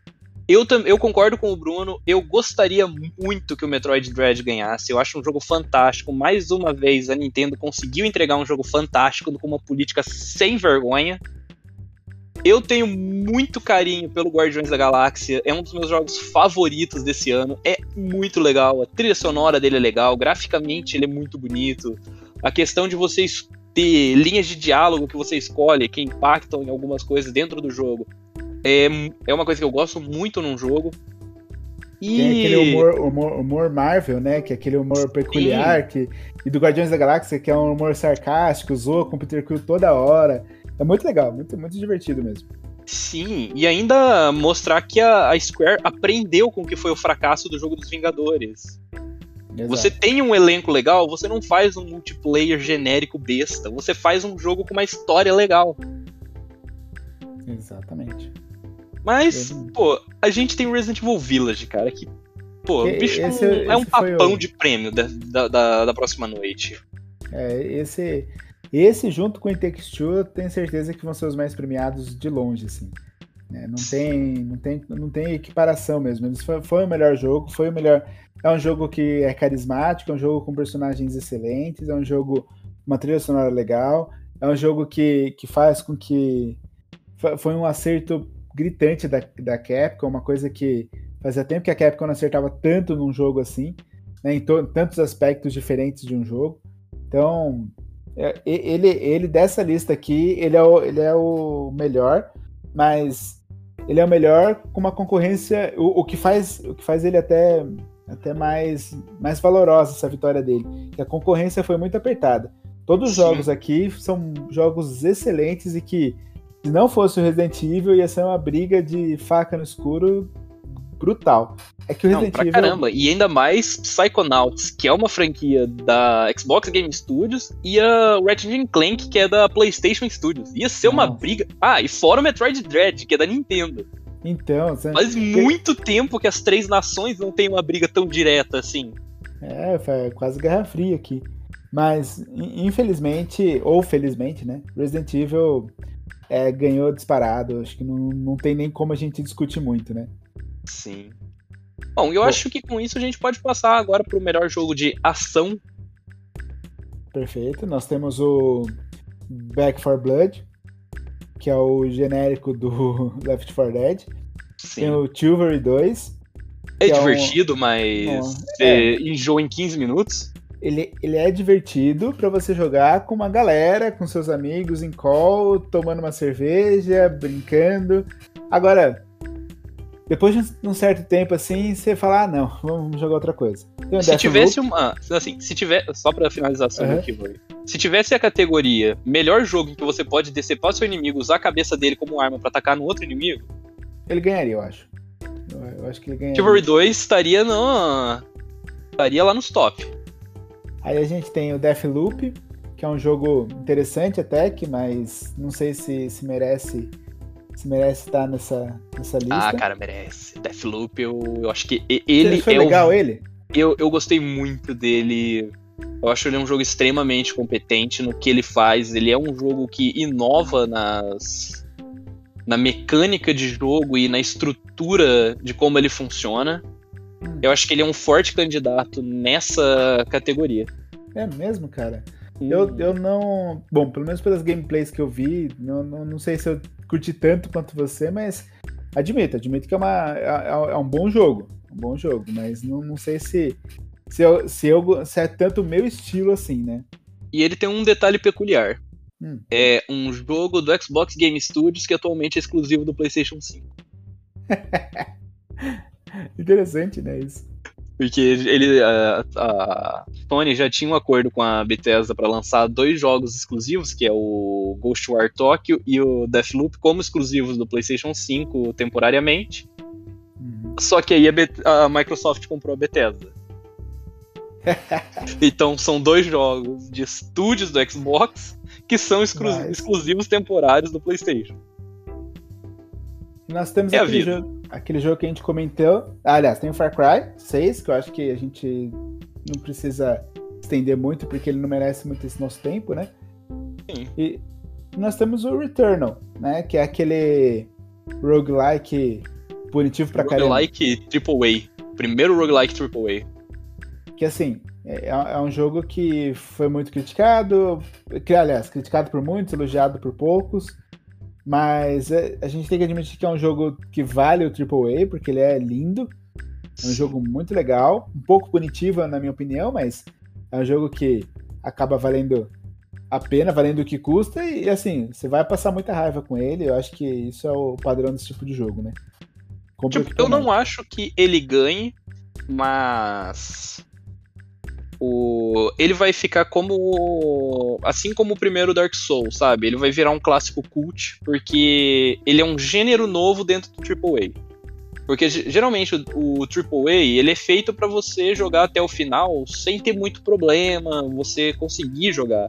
Agora, quando você mete um Souls-like ou um Roguelike numa experiência AAA, a galera vai cair matando, porque 10% do pessoal que joga realmente vai conseguir chegar até o final deles é, é você querer colocar um. um é, é, é, querer fazer um filme da Marvel sério, né?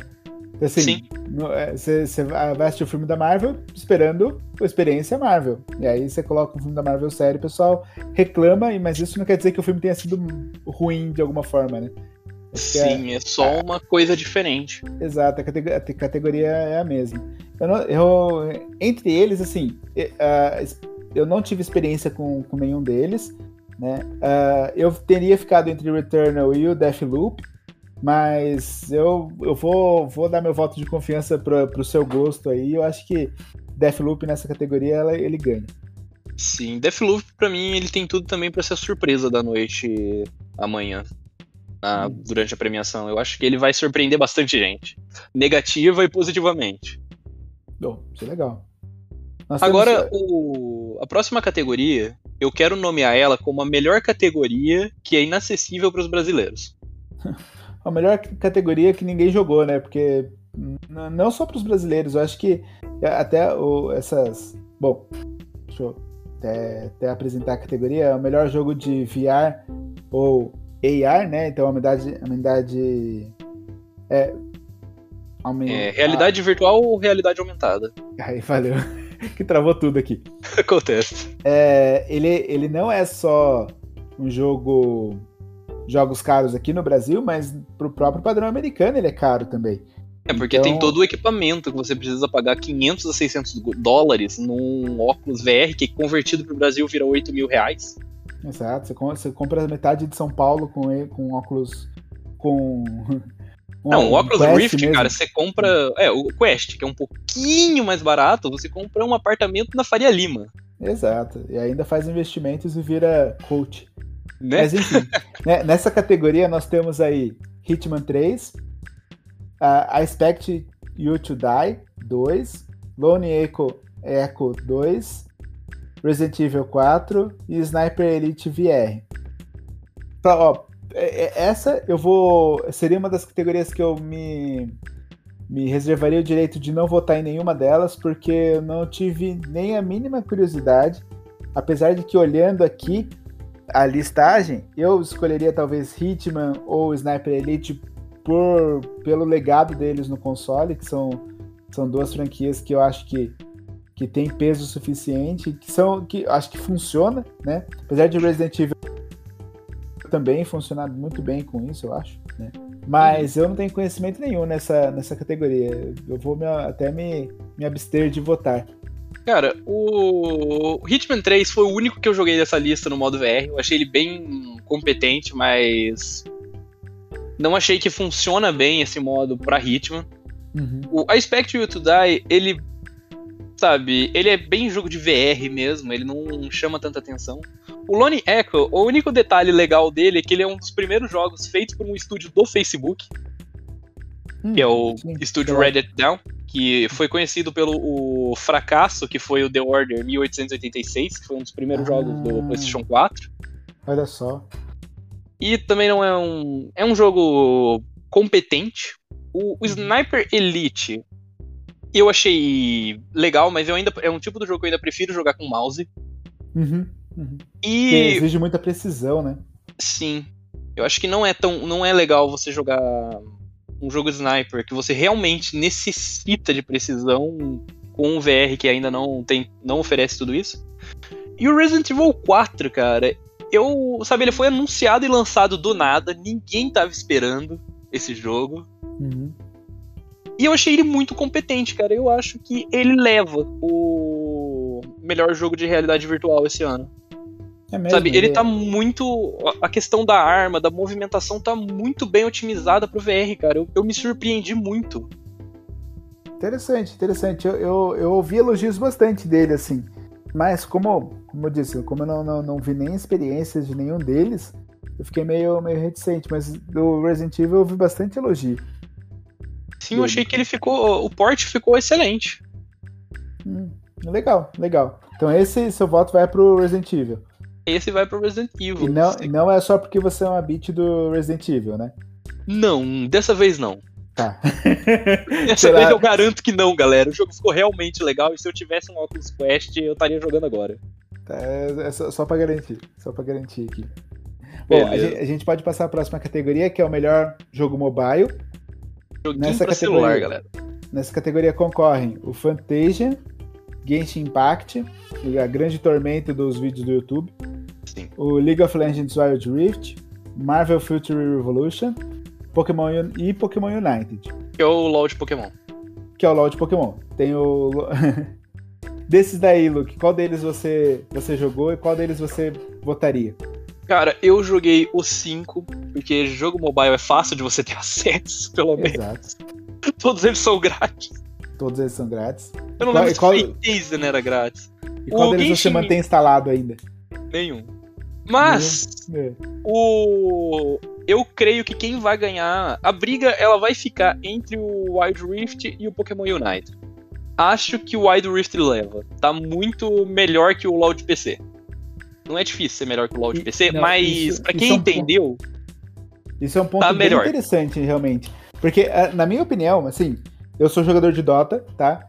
E uma, uma das, das coisas que eu achei, eu já tentei jogar LoL de, de PC, e assim, uma das coisas que eu achei fantástico é que essa adaptação do, do, do LoL de PC pro LoL Mobile, né, pro Wild Rift, foi feita de forma tão competente que eu particularmente me diverti muito mais no, no, no, no Wild Rift do que no LoL. E olha que eu tentei, tá? Não, não, não sou um hater à toa. Eu não gosto de, de LoL, tenho minhas críticas a ele, mas eu tentei. Mas assim, uh, eu, eu, eu, concordo que, que ele se, seja muito legal. Concordo que o Pokémon United, Unite ele, se, seja, eu acho que o, o grande favorito aí. Eu acho que muito provavelmente se for por votação de, de banca especializada, o Pokémon Unite tem grande chance de ganhar. Mas eu quero fazer uma menção rosa pro Genshin Impact, cara. Genshin Impact funcionou pra caramba, viu? Puta joguinho legal. Pena que, assim, no meu celular, que não é tão, tão top de linha, ele consome bastante bateria, ele aquece um pouquinho, ele fica meio. um pouco meio complicado de ficar jogando constantemente. E como qualquer RPGzinho, MMORPG de, demanda tempo, né? Que é um tempo que às vezes a gente não tem, por isso que eu acho que o, o Wild Rift e o Pokémon United, ele, Unite, eles são os favoritos, porque eles é, até me perdoa a audiência se vocês não gostarem do que eu vou falar, mas eles são jogos que você pode jogar no banheiro numa sentada, assim, sabe? Você senta lá, são você jogos joga... bem casuais mesmo. É um jogo e... pra você jogar numa fila do banco e tal. O Genshin tá, Impact, ele okay. não. ok, acho que é melhor a fila do banco. Eu... É, apesar que. Olha, pensando, olha como fila de banco e fila de lotérica são coisas da nossa geração. É, exatamente, exatamente. Mas é, eu, eu, eu, eu, gosto de, de falar, eu, eu falo de, dessa ideia, porque assim, a ideia de partidas curtas que você consegue. Você joga uma partida, ela, ela tem um tempo determinado, ela encerra, e se você quiser, você vai próximo, senão você pode parar por ali. Isso atrai muito em jogo mobile. No, no o, o Genshin Impact ele tem esse problema. Ele, as missões, apesar de são, serem missões pequenas, né, que você tem que resolver, você ainda precisa ir até lá, demanda, demanda você sentar e ter uma concentração maior do que o normal, né? Mas... E o que, eu não, o que eu critico muito do Genshin Impact desde o começo é o sistema para obtenção de coisas. Ele é basicamente um, um jogo de azar. Com aquela roleta, o famoso gacha, sabe? Sim. Ele é eu tenho muita crítica com isso. Você não tem um progresso orgânico nele. Chega um certo momento, que você acaba tendo que pôr dinheiro para evoluir ou para ficar no meta do jogo. Então, é, é tira ele... muito da minha vontade de jogar ele. Assim, ele é legalzinho, eu, gosto, joguei bastante até, fui, fiquei num, num nível razoável, mas eu, o que me fez desinstalar ele foi esse, esse fator, dele ter, dele ser, eu ter que dedicar muito mais tempo do que eu gostaria de dedicar. E Sim. meu favorito atualmente é o Pokémon Unite, Unite, porque assim, partidinhas de 10 minutos, gostosinho de jogar, você joga com Pokémonzinhos ali, né? Ele é graficamente sempre... muito bonitinho, cara. Eu quero ressaltar tanto o trabalho do Wild, do Wild Rift quanto do Unite. Cara, são jogos muito bonitos, cara. São, são. E, a, e, e o Wild Rift ele ficou perfeito para mobile. Eu realmente acho que a, a, o LoL foi feito para ser um jogo mobile desde o início dele, porque como ele é gostoso de jogar mobile. É. Sim, nossa, cara, as partidas são bem mais dinâmicas, é bem mais gostosinho de jogar. Eu achei. Eu, eu não gosto de League of Legends, eu gostei do Wild Rift. Eu, eu sou, não mantenho dois. nenhum instalado porque praticamente eu não tenho jogo no celular, então. Tem hum. motivo para eu deixar um jogo que eu não vou jogar. É, exato, exato. Mas é, eu, é, eu acho que a briga vai ficar entre Wild Rift e Pokémon United mesmo. E entre os dois, o meu voto vai pro Pokémon, porque é o que eu tô jogando atualmente e o que atende melhor o, o requisito do jogo mobile. Que é ser curto, rápido, fácil e divertido. Sim. Eu, assim, não, como não. Eu, eu vou acompanhar o relator nessa votação. Eu acho que eu fico com o Pokémon Unite também. Bom, mas agora a gente passa pro melhor suporte de comunidade, que é o prêmio que premia empresa. Eu tenho a minha favorita aqui. Uhum. Ah, a EA está sendo indicada pelo suporte ao Apex Legends, que é o, o Battle Royale no mundo de Titanfall. É um jogo bem divertido. A Band com Destiny 2, não a Band o canal, a Band com G e E, galera. a Band não faz jogo ainda. Não, ela só contrata Faustão. Sim. É. A Square Enix sendo indicada pelo Final Fantasy XIV Online. A Epic Games pelo Fortnite. E para mim, a vencedora dessa categoria, que é Hello Games por No Man's Sky. O suporte é tão legal que se você twittar agora pro criador de No Man's Sky, ele te responde. Isso é muito legal. Eu também ouvi, ouvi muito bem falar. Apesar de todas as empresas fazerem um bom, um bom serviço e o Final Fantasy Online ter uma, um, um suporte muito legal, muito reconhecido pela comunidade, a própria Epic ser, ser reconhecida também como, como grande criadora de conteúdo, né, para o seu público do Fortnite, enfim. É, exato, não para todo mundo com relação aos jogos gratuitos na quinta-feira que ela lança, mas especificamente isso também, pro... isso também é muito legal. especificamente para o Fortnite, ela, ela produz muito conteúdo, ela, ela tá ali muito perto do, do, do público dela. Uh, o que a Hello Games fez com o No Man's Sky não tem, não tem comparação. Ela, ela primeiro que ela, ela reviveu ela, o jogo, cara. Ela admitiu o erro dela. Isso, isso é uma coisa que muitas empresas não têm a capacidade de fazer. Ela admitiu o erro dela, falou: "Putz, não, beleza, a gente errou, não, não era o jogo que a gente queria, que a gente prometeu, mas peraí, vem aqui, deixa eu cuidar. Vocês que compraram o jogo, eu vou cuidar de vocês e que ela transformou o jogo, ela remodelou o jogo e é, essa proximidade entre os desenvolvedores, a equipe de suporte e as, a, os compradores, né? Esse respeito não, não tem comparação mesmo. Não, e eu ainda eu... te falo mais, cara. No Man's Sky, hoje, entrega mais do que o que foi prometido na época do lançamento. Olha que legal. Olha que e legal. tudo com atualizações gratuitas. Eu acho que já são 12 atualizações gratuitas que adicionam muito conteúdo no jogo. Não, a última atualização foi de expedições, que você realmente pega a sua nave e faz expedições em planetas, em, em então, novos Então você sistemas. quer dizer que, que é possível ter uma, uma empresa é, lançar atualizações gratuitas de jogo com qualidade sem falir? Olha só que incrível, Sim. não? É... Ah, a minha outra empresa que eu talvez que talvez teria chance de ganhar seria a Square com Final Fantasy XIV, mas uhum. eles per perderam isso nas últimas semanas. É, porque com o lançamento da expansão Endwalker, que pô, uhum. ele foi criado muito hype, que é a expansão final do Final Fantasy XIV. Nossa. Muita gente não conseguiu jogar porque os servidores não deram conta. E a Square tinha prometido que os servidores iam dar conta. Puta, eu acho que isso queima, queimou muito com eles, cara. Star. Então não tem jeito. Eu acho que o vencedor dessa categoria é, o No Man's, é a Hello Games com No Man's Sky, né? Sim, e para mim, cara, é redenção, cara. Eu fico muito feliz. No Man's Sky, ele foi premiado no, não sei se foi ano passado ou ano retrasado, como o melhor jogo em continuidade. Ah, que legal. Isso, cara, foi, foi, é, é, muito importante para as empresas verem que não abandone seu jogo, vai lá e reconquista. Sim, sim, até. E, e assim, fa fazendo um trabalho bem feito, a gente sabe que, que, que agora a gente pode confiar, né? Legal. Sim, o próprio Final Fantasy XIV foi com isso. Ele foi um fracasso quando ele foi lançado e a Square foi lá e refez ele do zero e relançou, dando ele para quem já tinha comprado. Olha que legal. Bom. O único problema é que, por exemplo, cada expansão do Final Fantasy XIV custa 200 reais. que paulada. Fora que você tem que pagar 8 dólares, 8 a 10 dólares por mês para jogar. Nossa, isso quebra, Assim, né? é impeditivo pro Brasil? É. Só que eu falo, cada expansão nova do Final Fantasy XIV é um jogo novo. São milhares de horas a mais. Ah, é, pra quem, pra quem é fã, sem dúvida, é um, um bom investimento. E eu, eu, Sim, eu... eu, eu tô na pegada assim, sabe, de, de pensar que se eu, se eu gosto de alguma coisa, eu acho que compensa investir. O problema é se, se, eu invisto numa coisa e não, não tenho o retorno necessário, mas a maior sim. parte das vezes eu acho que, que compensa sim, não tem, não tem problema quanto a isso não. Tem que, tem que investir, tem que, tem que Bom, valorizar. Deixando um pouquinho para falar de Final Fantasy para uma outra categoria que ele foi indicado, a gente pode passar para a próxima. Que é o melhor jogo com impacto social. Nós sim. temos aqui concorrendo Before Your Eyes, tem o Boyfriend Dungeon, o Chicory, Life is Strange e o No Longer Home.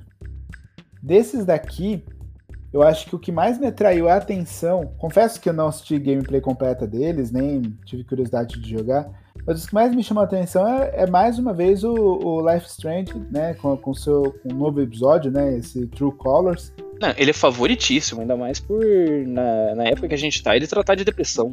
Através de cores, é. cara. É, é fantástico esse jogo. É, é, é, extremamente caro. Ele custa 319 reais esse jogo. Nossa paulado. Porque ele já entra na leva dos jogos de 70 dólares. Mas é um jogo que vale muito a pena. Eu zerei o Life Strange, tanto o primeiro quanto o Before the Store, que uhum. acontece antes do primeiro. O 2 eu ainda não tive a chance de jogar. Mas, pelo que eu vi, o True Colors mantém totalmente a, a essa qualidade do que é o Life is Strange. Que, que eu acho que isso que é o ponto principal, né? Ele trata de assuntos de assuntos importantes, né? Assuntos, assuntos relevantes, uma qualidade de, de jogo e de roteiro que é muito, muito legal, né? E essa categoria ela premia isso. Então é mais uma categoria também que eu acho que dá orgulho de você estar participando simplesmente.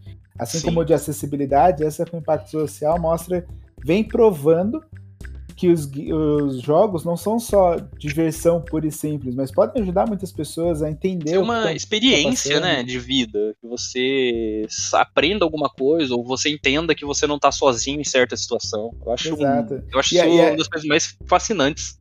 É, é muito importante para, eu, eu, acho que para algumas, algumas pessoas que estão numa numa uma vertente né, de, de, de, problemas pessoais, de se enxergar como parte de uma comunidade, de se enxergar como importante, enxergar num jogo que muitas vezes serve como escape, escape da vida real, né, a, o drama que está vivendo e entender. Então eu acho assim, eu, eu meu voto vai para Life is Strange True Colors, principalmente não, não pelo gameplay dele só, mas pela qualidade do, de, de como o tema é abordado, né? Sim. Mas os outros também acho que devem ficar orgulhosos só por estarem nessa lista, que já são todos jogos bons, sim, não são muito, muito bons no sentido de, nossa, eu vou vender minha casa para comprar um. Mas são jogos bons e que tratam dos assuntos com muita qualidade, muita delicadeza e muito respeito. Acho que, que vale a pena ao menos conferir cada um deles. Bacana, eu vou com o relator aqui de novo. O True Colors é um dos jogos do ano para mim. E eu acho que não tem muito mais o que comentar. E a gente pode ir para melhor performance, que eu já tenho minha favorita aqui no meio. Ai, meu Deus, mas é, é, é uma beat mesmo, né? Mas assim, é, é, eu, eu também vou votar com o relator. Bom, deixa eu, deixa eu comentar a, a, categoria. A categoria de melhor performance, né? Nós temos a Erika Mori como Alex Chain no Life is Strange True, True Colors. Ela faz a protagonista. É sensacional, cara. Temos Tudo bem, o... o... método gráfico do True, do True Colors, do Life is Strange no geral, não ajuda muito a você ver essas expressões faciais e tudo mais, mas ainda uhum. assim, eu acho que você vê fantástica a atuação dela. E a, a, esses voice actors, eles têm, eles têm ganhado cada vez mais destaque mesmo, né? Então é Sim. interessante é interessante dar, dar um, premiar esse, esses atores de verdade, né? Sim. Nós temos o Giancarlo, Giancarlo Esposito como Anton Castillo, do Far Cry 6. Esse que eu é queria um que ganhasse. cara. É, eu achei que, pô, se tivessem dado um roteiro bom na mão dele, tinha ficado tão legal, cara. É, é eu queria que tivesse. ator, ficou muito Sim. legal. O, o estilo de, de, de, do Far Cry em geral é muito bom, né? Sim, nossa, se tivessem criado um vilão do nível do Vaz, cara, nossa, Exato. o Giancarlo Esposito ganhava o Oscar por esse, por esse jogo. Tranquilo, tranquilo. Nós temos o Jason e Kelly, e Kelly como Coach Van do Deathloop. Esse, como eu disse, eu não, não acompanhei tanto Deathloop, mas é, é legal o, o estilo dele. Assim, que, tanto que ele quanto a Odzioma Kaga, que faz a Juliana Blake, são pô, não tenho o que dizer, são sensacionais. Se eles ganhassem também não ficaria feio. Uhum. Merecem, assim, todos os atores que estão aqui merecem. Essa é realmente a melhor performance. Não tem ninguém que tá aí por honrosa ou porque faltou alguém. Não, todos que estão aqui mereceriam. E a Meg Robertson, cara como a ah, Lady tá, Dimitrescu, cara. Meu é, Deus do céu, velho, que atriz incrível! Essa foi de longe a personagem mais carismática do ano, mais falada. Não tem, não tem muito, muito como concorrer com ela, né? Sim, a, a, tudo bem. A, atuação dela, para mim, só perde pra Laura Bailey, que fez a, a antagonista do The Last of Us 2. Ah, tá. Ah, mas é, é, é aquele negócio, né? Sonista é um bicho complicado, né? Quando não tá pro lado do Resident Evil, tá pro lado do Last of Us. Então, é, é sonista é uma raça desgramada, mano. Mas. É. Agora, mas, agora fala um jogo aí melhor que The Last of Us 2. Então, cara, é, eu, não, não, não, não, não vamos entrar nessa, nessa São Paulo e Palmeiras, sabe? Não, não, não entraremos nisso. Beleza, cara. Agora, então. Tem a Ozioma Akaga, né? Como a Juliana Blake. Do Sim. Deathloop também, como você disse, tão boa quanto o Jason, mas eu acho que o seu voto e o meu combinam, que a Lady Dimitrescu não tem, não tem como ter outra, outra atriz aí, né? Sim. E agora a gente passa para melhor design de áudio. Design de áudio não é trilha sonora, ele é todo o, a trabalho, o trabalho para encaixar o áudio no jogo. Tanto pode ser como funciona o som das armas, como funciona o som do ambiente, sabe? É toda a, a é todo o arranjo sonoro por trás do jogo. E nessa categoria a gente tem Deathloop, o Forza Horizon 5, Ratchet Clank Rift Apart, Resident Evil Village e o Returnal. Eu adianto meu voto aqui, cara. É o hum. Forza Horizon 5. É o Forza? Eu... A trilha sonora, o som dos carros, o som da natureza, das tempestades, cara, é incrível. É, eu ouvi falar muito bem dele. E esse é, esse é o tipo de voto que não tem como você votar simplesmente vendo o gameplay. É um, é um, negócio que você tem que, tem que jogar mesmo, né? Mas dos, dos comentários que eu vi, assim, a gente poderia dar o destaque para dois, que é o Forza Horizon e o Returnal. Returnal também elogiaram Sim. pra caramba, que a ambientação o, é, é incrível, principalmente por ser esse roguelike, né? Então, Uhum. O, o, som do, dos, dos, dos, disparos dos monstros, a grama, o som da grama mexendo, quando você bate em alguma coisa, você ouve o som da pedra. Isso, isso são detalhes que trazem mais imersão pro jogo ainda, né? Uh, mas meu voto fica com Forza, porque eu tenho certeza que a, que a Xbox Game Studios fez um bom trabalho nisso e Forza tá lindo e, e merece realmente esse voto eu só eu deixo uma menção honrosa aqui pro Village, porque ele sabe trabalhar com o silêncio, sabe? Isso uhum. também faz parte de um, de um design de, um game, de som. Uhum. Ele tem partes que são muito claustrofóbicas, tem partes que são muito desesperadoras e, pô, aquela que... parte lá é tensa, galera. Bom, agora essa... indo é, para melhor trilha sonora, Pode começar, Bruno, mas tem um roubo aí no meio. Tá, Então vamos ver se, se a gente concorda, inclusive. Nós temos o Cyberpunk 2077, né? Trilha sonora, lembrando, é a musiquinha que toca, né? São as músicas que tocam dentro do, do jogo. Tem o Deathloop, o Nier Replicant, uh, o Marvel Guardians of the Galaxy e o The Artful Escape. Dentre esses, uh, o Marvel Guardian, Guardiões da Galáxia tem um, um, aspecto muito legal, cheio de música nostálgica, que é aquela, Sim, aquelas músicas que a gente gostou muito do Guardiões da Galáxia mesmo. Ele, o, o jogo traz isso pra gente, né? Então, a toda hora você, principalmente velhos pai, que nem eu, que viveram um pouco dessas músicas, é, toda hora a gente se pega cantando a música junto e dançando. É maravilhoso, Muito cara. legal. O Artful Escape, um joguinho de música em específico, mas é um jogo primoroso que tem uma qualidade sonora muito legal, as músicas são muito bonitas. É um jogo que dá gosto de você ficar escutando simplesmente, né? você não quer nem concluir o jogo direito, né? Enfim. O Nier Replicant e o Deathloop tem, tem trilhas sonoras muito legais que merecem ser colocadas no Spotify para você ouvir tranquilamente, sem, sem... O Deathloop, cara, ele tem toda essa pegada meio jazz, é muito legal, É muito bom, muito bom mesmo. E o Replicant é aquele jogo megalomaníaco japonês com aquelas trilhas sonoras que parecem que vai cair a lua na tua cabeça. É, ele tem muito essa pegada de meio orquestrada, meio... É, dando um tom épico para tudo, né? Sim. É, é, bem legal. Esse, você fala numa é... lojinha comprando comida, o negócio tá épico. Você Jesus, é. é, mas é, um jogo muito legal. Eu, eu, gostei bastante da trilha sonora dele. Mas eu acho que nessa categoria, na minha opinião, o, talvez seja a única categoria que o Cyberpunk ganhou. Eu acho que a, a, ou que, que eu vou que meu voto vai pro Cyberpunk, porque a, a, a, trilha sonora do Cyberpunk é muito boa. Já, já a trilha sonora que foi lançada com todos aqueles bugs lá. Eu acho que só por ela mesma, assim, ela é uma trilha que eu coloco para escutar ali nos meus, nos meus dispositivos ali tranquilamente, porque é uma trilha que eu, que eu curti pra caramba.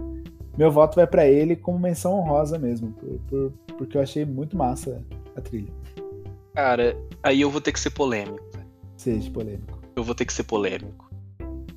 Eu é. joguei The Witcher, cara, e tem hora que eu paro com o carpeado só pra ficar ouvindo a musiquinha do que tá tocando. Eu entro em batalha e fico dando volta com o Geralt só pra ouvir aquelas musiquinhas cantadas é, mesmo.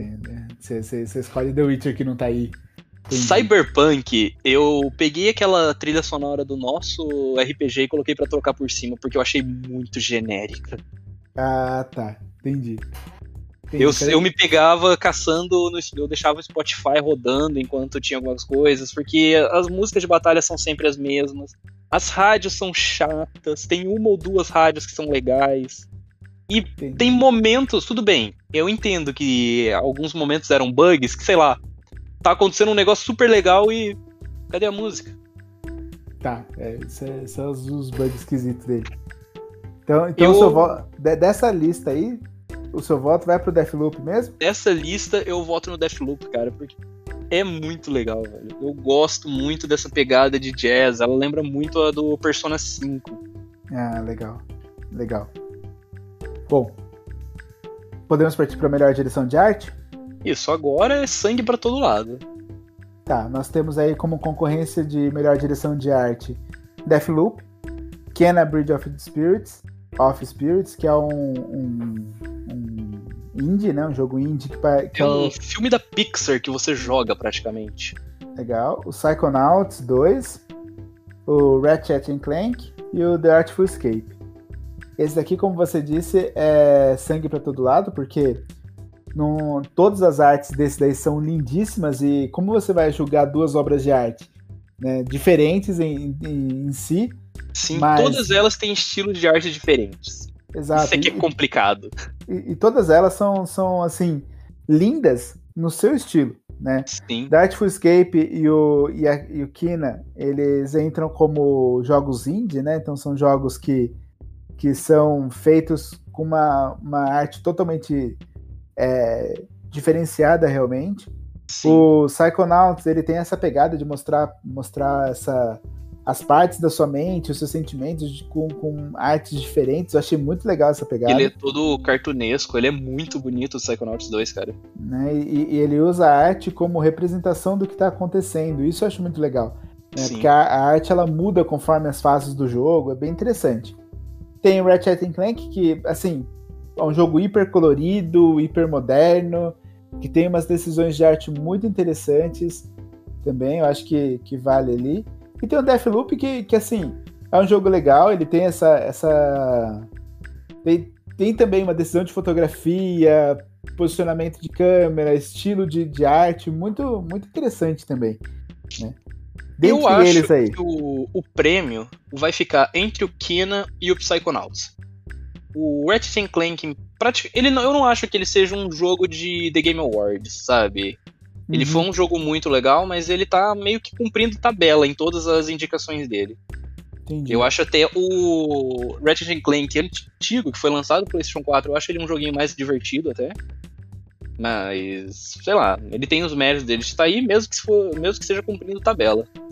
Mas o meu voto fica no Keenan, mas se Psychonauts 2 ganhar também, eu não teria problema nenhum. É, eu, eu já voto no Psychonauts mesmo. Eu achei a, apesar do, do Kenan ser muito bonito e de ter, sim, ser, ser, é, um, é um outro, uma outra categoria, né? Ele até dizem que ele não parece ser in, jogo indie, né? Ele é tão, tão bonito que tão bem polido que não parece ser jogo indie. É, Mas o Psychonauts ele é da, da Xbox Game Studios. Então, eu, eu, eu achei, eu achei muito legal. Né, eu tá, tá falando do Kina mesmo. Do, ah, sim. Né, o Kina é, da Ember é um... Lab, que é, que é um, que é um, uma, um, um estúdio indie foi lançado como indie, mas ele não parece ser indie. Definitivamente não, cara. Ele foi um dos jogos das primeiras apresentações do PlayStation 5. E até hoje eu assisto aquele vídeo e você baba naquilo. É muito lindo. É, é uma animação da Pixar que você tá vendo e controlando. Mas eu, eu gostei muito do, do, das decisões de arte do Psychonauts. Né? Esse, esse lance da, da, da, da prioridade das cores, do jeito com que as cores são colocadas na tela. Eu, eu, eu, gostei muito. Então meu voto vai pro Psychonauts 2 no, como melhor direção de arte mesmo. Sim, bacana, cara. É isso, fica entre esses dois. Passando agora para melhor narrativa, eu acho que a gente já falou sobre todos esses jogos. Uhum. Então eu deixo só meu voto, cara. É o Life Strange True Colors. Tá, eu vou pro It Takes Two. Eu vou pro It Takes Two. Tá, só, só, pra, só pra deixar claro aí quais são, né? Deathloop, It Takes Two, Life Strange True Colors, é, Guardiões da Galáxia e Psychonauts 2. É, dentre esses daí, o seu voto vai pro Life Strange, né? Sim, eu acho. Eu gosto muito da narrativa do, do próprio It Takes Two, mas é que eu acho que ela fica meio em segundo plano. É, eu gosto mais do Take Two como como gameplay mesmo e como conceito dele. Agora, questão de narrativa, eu gosto mais do True Colors, mas assim, para mim também fica entre o Iteishu e o Life is Strange. Tá, justo. Eu, eu, acho, eu acho a narrativa do Life Strange mais, mais profunda, de fato. Eu acho que é uma, uma narrativa que, que importa, né? Sim, entre se, se, a gente puder falar que, que, que, um jogo faz diferença, talvez o, o Life Strange seja o, o jogo que possa fazer diferença na vida de alguém. Eu, eu gosto muito da narrativa, achei a história fantástica também. Mas o It Takes Two, na minha opinião, ele. ele a, a história leva a muitas, a muitas alegorias que, assim, de primeira você não vê, mas olhando melhor, você consegue entender melhor o roteiro. Então, na, não, quando você re, rejoga o jogo, quando você assiste de novo, sei lá, um gameplay qualquer, você fala, putz, olha que sacada legal né? Então. Não, tudo a... nele tem a ver com a história. Isso que é muito legal de Take Two. Exato. É, é por isso Nada que tá ali por, por, só por forma... estar. Exato, exato. E a, e a, construção do casal, e o casal se perdendo, e depois se reencontrando e crescendo junto, e lutando para crescer junto, para voltar junto pro que era antes. Acho isso muito legal. Eu, por isso que meu voto vai para eles. Sim, é basicamente eu votando em Life is Strange por ser solteiro e o Bruno votando em Takes Two por ser casado. Exatamente, exatamente. É, é exatamente isso. É o solteiro, solteiro depressivo e o casado que briga com a esposa, né? É isso mesmo. É isso. ok, ok. Entendi, entendi. E agora, passando para a categoria melhor jogo independente estreante, a gente tem o Kina, Bridge of Spirits, o Sable, o Artful Escape, que, pô, ganhou bastante indicação do Artful Escape esse ano. Uhum. Estreou bem. O Forgotten City e o Valheim. É, eu, eu, assim, eu voto no Kina. Pra mim, não só como o melhor jogo independente estreante, ele faz muita coisa legal mesmo. Eu gosto mais dele do que do Valheim. É, eu, eu já, já vou ao contrário. Eu gosto mais do Valheim do que dele. Acho que o Valheim, além de ter desempenhado no mercado muito melhor do que o Kina, ele. Bem que eu não sei se é muito melhor, tá? Eu tô falando com, com segundo as vozes da minha cabeça. A, a fonte é. O Valheim era 37 reais e o Kina custava a partir de 130. Tá, então eu tinha que desempenhar bem mesmo, né? Então, mas é, tá, tá bem, bem de, de acordo com o meu bolso, do quanto eu tô disposto a gastar com o jogo. E eu, eu achei o Valheim bem legal, eu acho que pra estreia ele, ele desempenhou muito bem, assim. Eu, eu meu voto vai para ele. Fato. Sim, para mim fica entre os dois também. E o Artful Escape seria surpresa. É, seria uma zebra aí que surgiria. Porque merece. O joguinho é muito bonito, muito legal, muito, muito gostoso de se jogar. Né? Ah, enfim. Sim. Aí agora a gente passa pro melhor jogo independente, que no caso o melhor jogo independente estreante é o estúdio fez o seu primeiro jogo. Tipo, você vê, o estúdio fez o primeiro uhum. jogo e já tá sendo indicado. Então é uma categoria muito boa que só de você estar tá sendo indicado, você já você pode já... ficar muito feliz. Sim, sim. Já, já abre uma bastante porta, né? Sim. Então, os melhores jogos independentes desse ano, a gente tem indicados o 12 Minutes, ou 12 Minutos, o Death's Door, o Kina aí de novo, o Encryption, Inscription e o Loop Hero. Cara, eu tô muito dividido entre o 12 Minutes e o Kina. Então, cara, é, eu, eu tô dividido também. Eu acho, na verdade, eu acho que não, não, não tem jogo ruim nessa lista. Nessa lista, assim, com, vale a pena jogar qualquer um deles, sem, sem medo de ser feliz. É, a gente já falou sobre o Scription, já falou sobre o Kina. O Death's Door é muito bom, muito legal. O Loop Hero também vale super a pena. 12 Minutes. Mas o meu voto fica com 12 Minutes pela mecânica. Eu acho Sim. que, que a, a, uma mecânica totalmente inovadora, e que eu gosto muito dos jogos independentes, é isso. Né? Eles fogem um pouquinho do, do padrão. Então, apesar do, do 12 Minutes não ser assim o jogo mais polido e mais legal de se jogar, o jogo mais interessante, ele, ele entra numa categoria de jogos disruptivos que se encaixam bem no, no jogo independente. Então, para mim, 12 Minutes deve ser o vencedor dessa, dessa lista aí. Eu concordo, eu acho que o Death's Door corre por fora. Uhum. A grande questão se vai ser o 12 Minutes ou o Kina mesmo. Eu, eu torço pelo Kina, mas eu reconheço muito o quão é inovador o 12 Minutes, cara. Ele tem uma mecânica muito legal, a história é muito legal, né? Bem, bem interessante mesmo. Sim. Agora puxa prende. a próxima aí pra gente. Tá, a próxima categoria é o melhor jogo contínuo, né? Então é aquele jogo que ele é, não, não tem começo, meio e fim, ele é continuado, né? Por assim dizer. Nós temos o Apex Legends, o Call of Duty Warzone, o Infinity, é, que é, que não, é ele, ele é da Infinity né? Ward. Ele, é que ele já foi, ele foi produzido por três estúdios já. Como ele é contínuo, a Activision ela faz isso rodízio. Ou, alguns conteúdos são da Infinite Ward, outros são da Raven. Entendi, entendi. Então, Call of Duty Warzone, o Final Fantasy XIV, o Fortnite e o Genshin Impact. Desses daqui, uh, eu acho que eu sou mais próximo do Fortnite, mas eu fiquei sabendo que os conteúdos, como você mesmo disse, né, os conteúdos do Final Fantasy XIV são jogos novos, por, por assim dizer, né? O Apex Legends a gente deixou um pouco a desejar em alguns momentos. O Warzone teve seu pico, mas não, não, não conseguiu manter o seu público.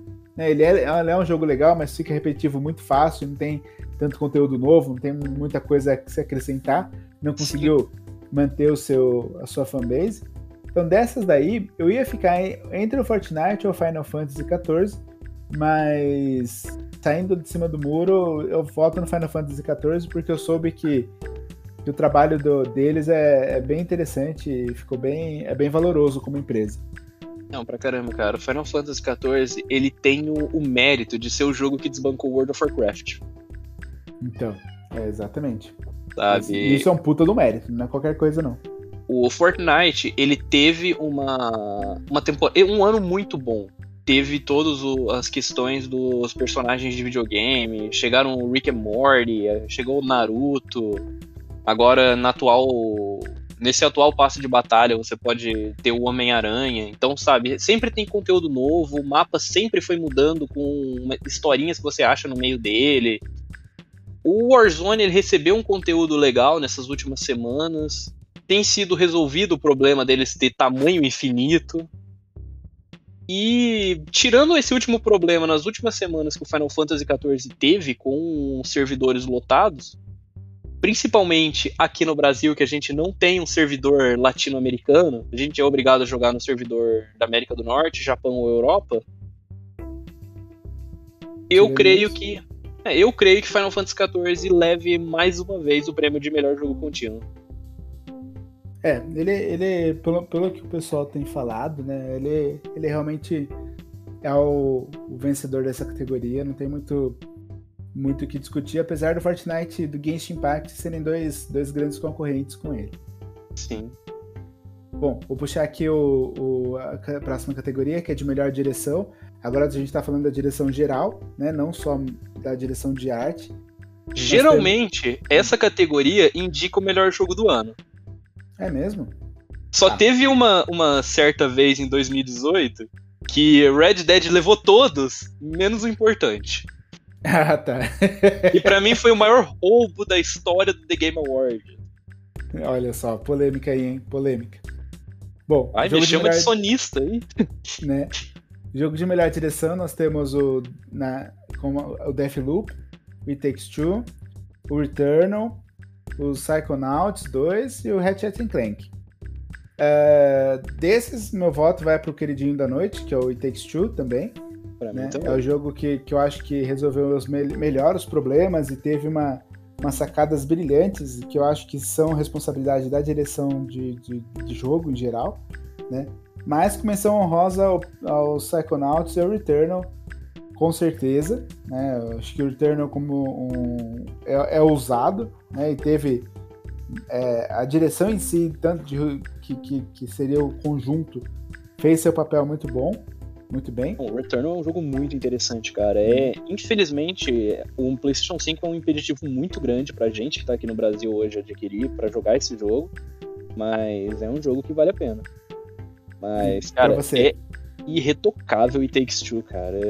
Ele, para mim, antes da gente ir para a última categoria, It Takes Two, ele é um jogo que, para mim, ele precisa ganhar esse Game Awards porque a gente precisa de um respiro.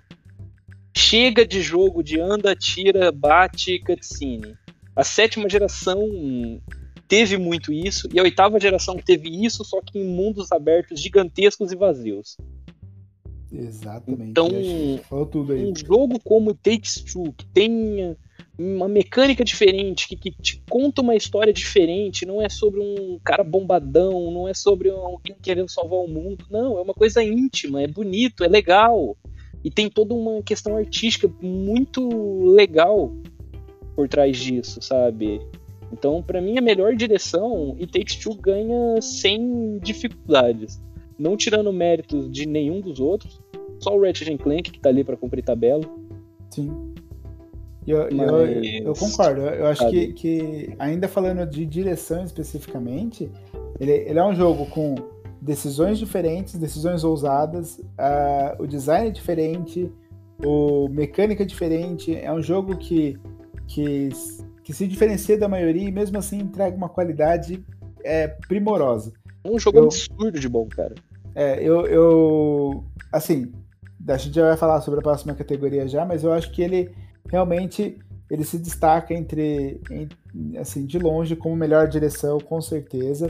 E a gente pôde perceber aí que em várias outras categorias ele se encaixa também, se não como vencedor, nos top 2 da maioria delas, né? Sim.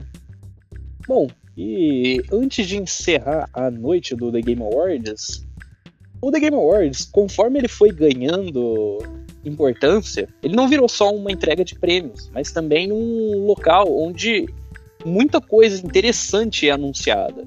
Olha, Elden Ring deixou de ser um surto coletivo no The Game Awards. Uhum. O que que você acha que vem? Que a gente já tem confirmado um dia antes, não vazou nada, que é um milagre. Vai ter um trailer novo do filme do Sonic.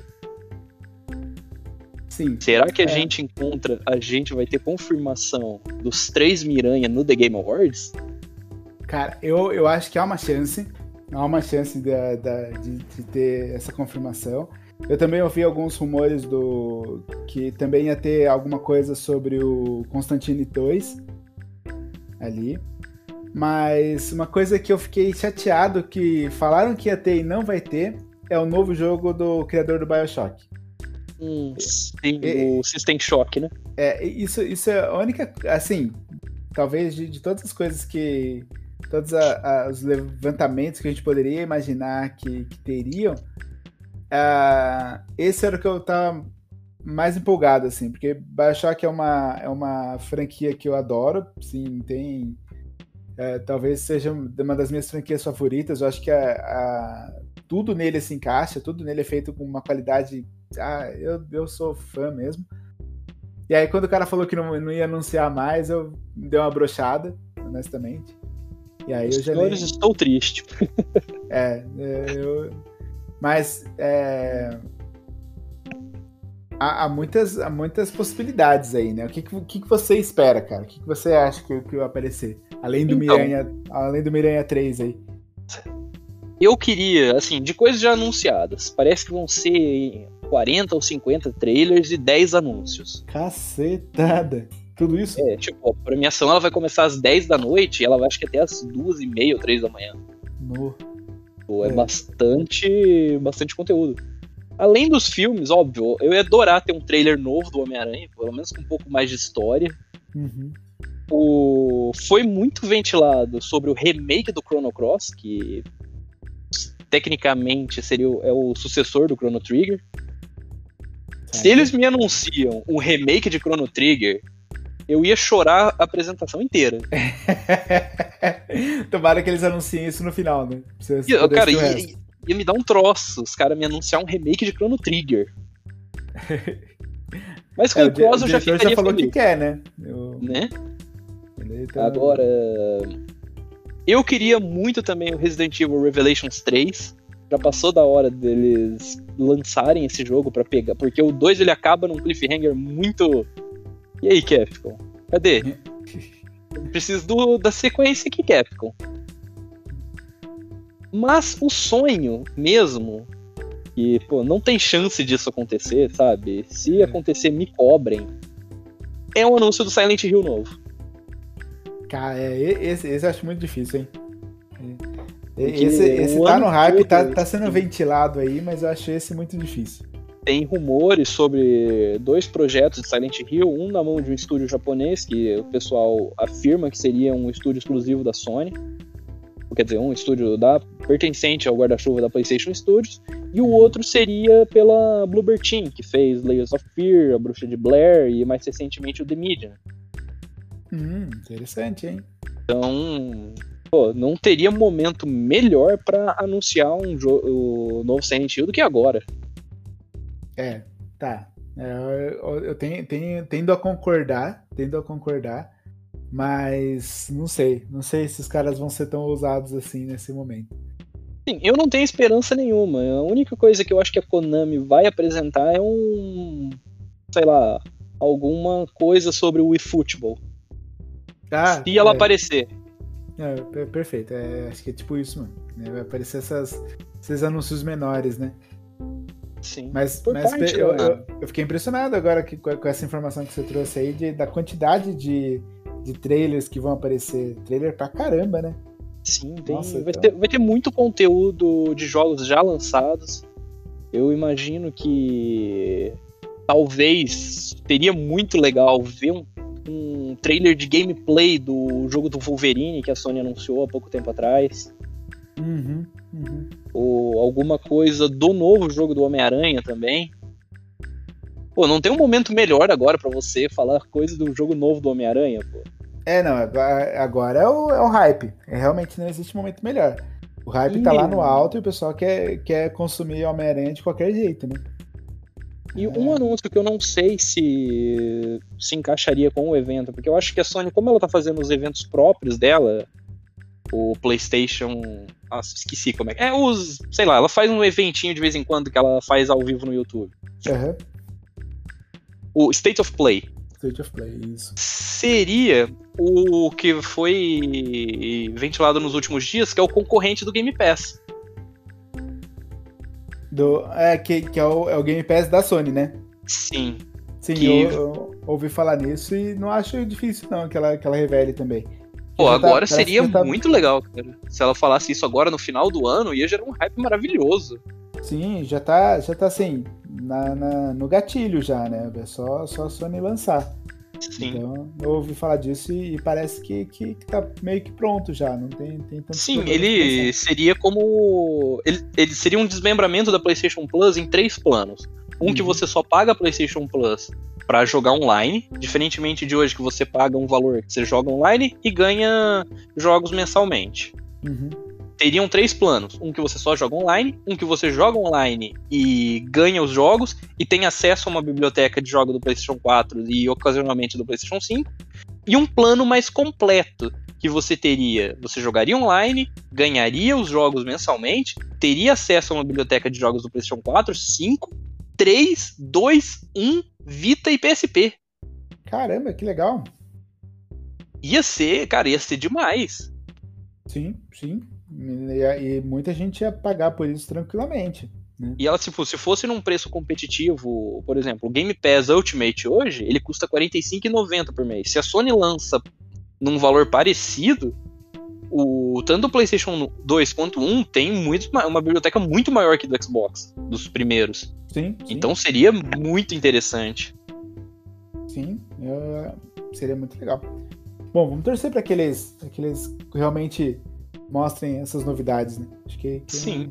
É eu acho que esses seriam os principais anúncios que o pessoal tá esperando. Tipo, lógico, teria um trailer novo do Zelda, só que a Nintendo não costuma lançar coisa em eventos que não sejam dela.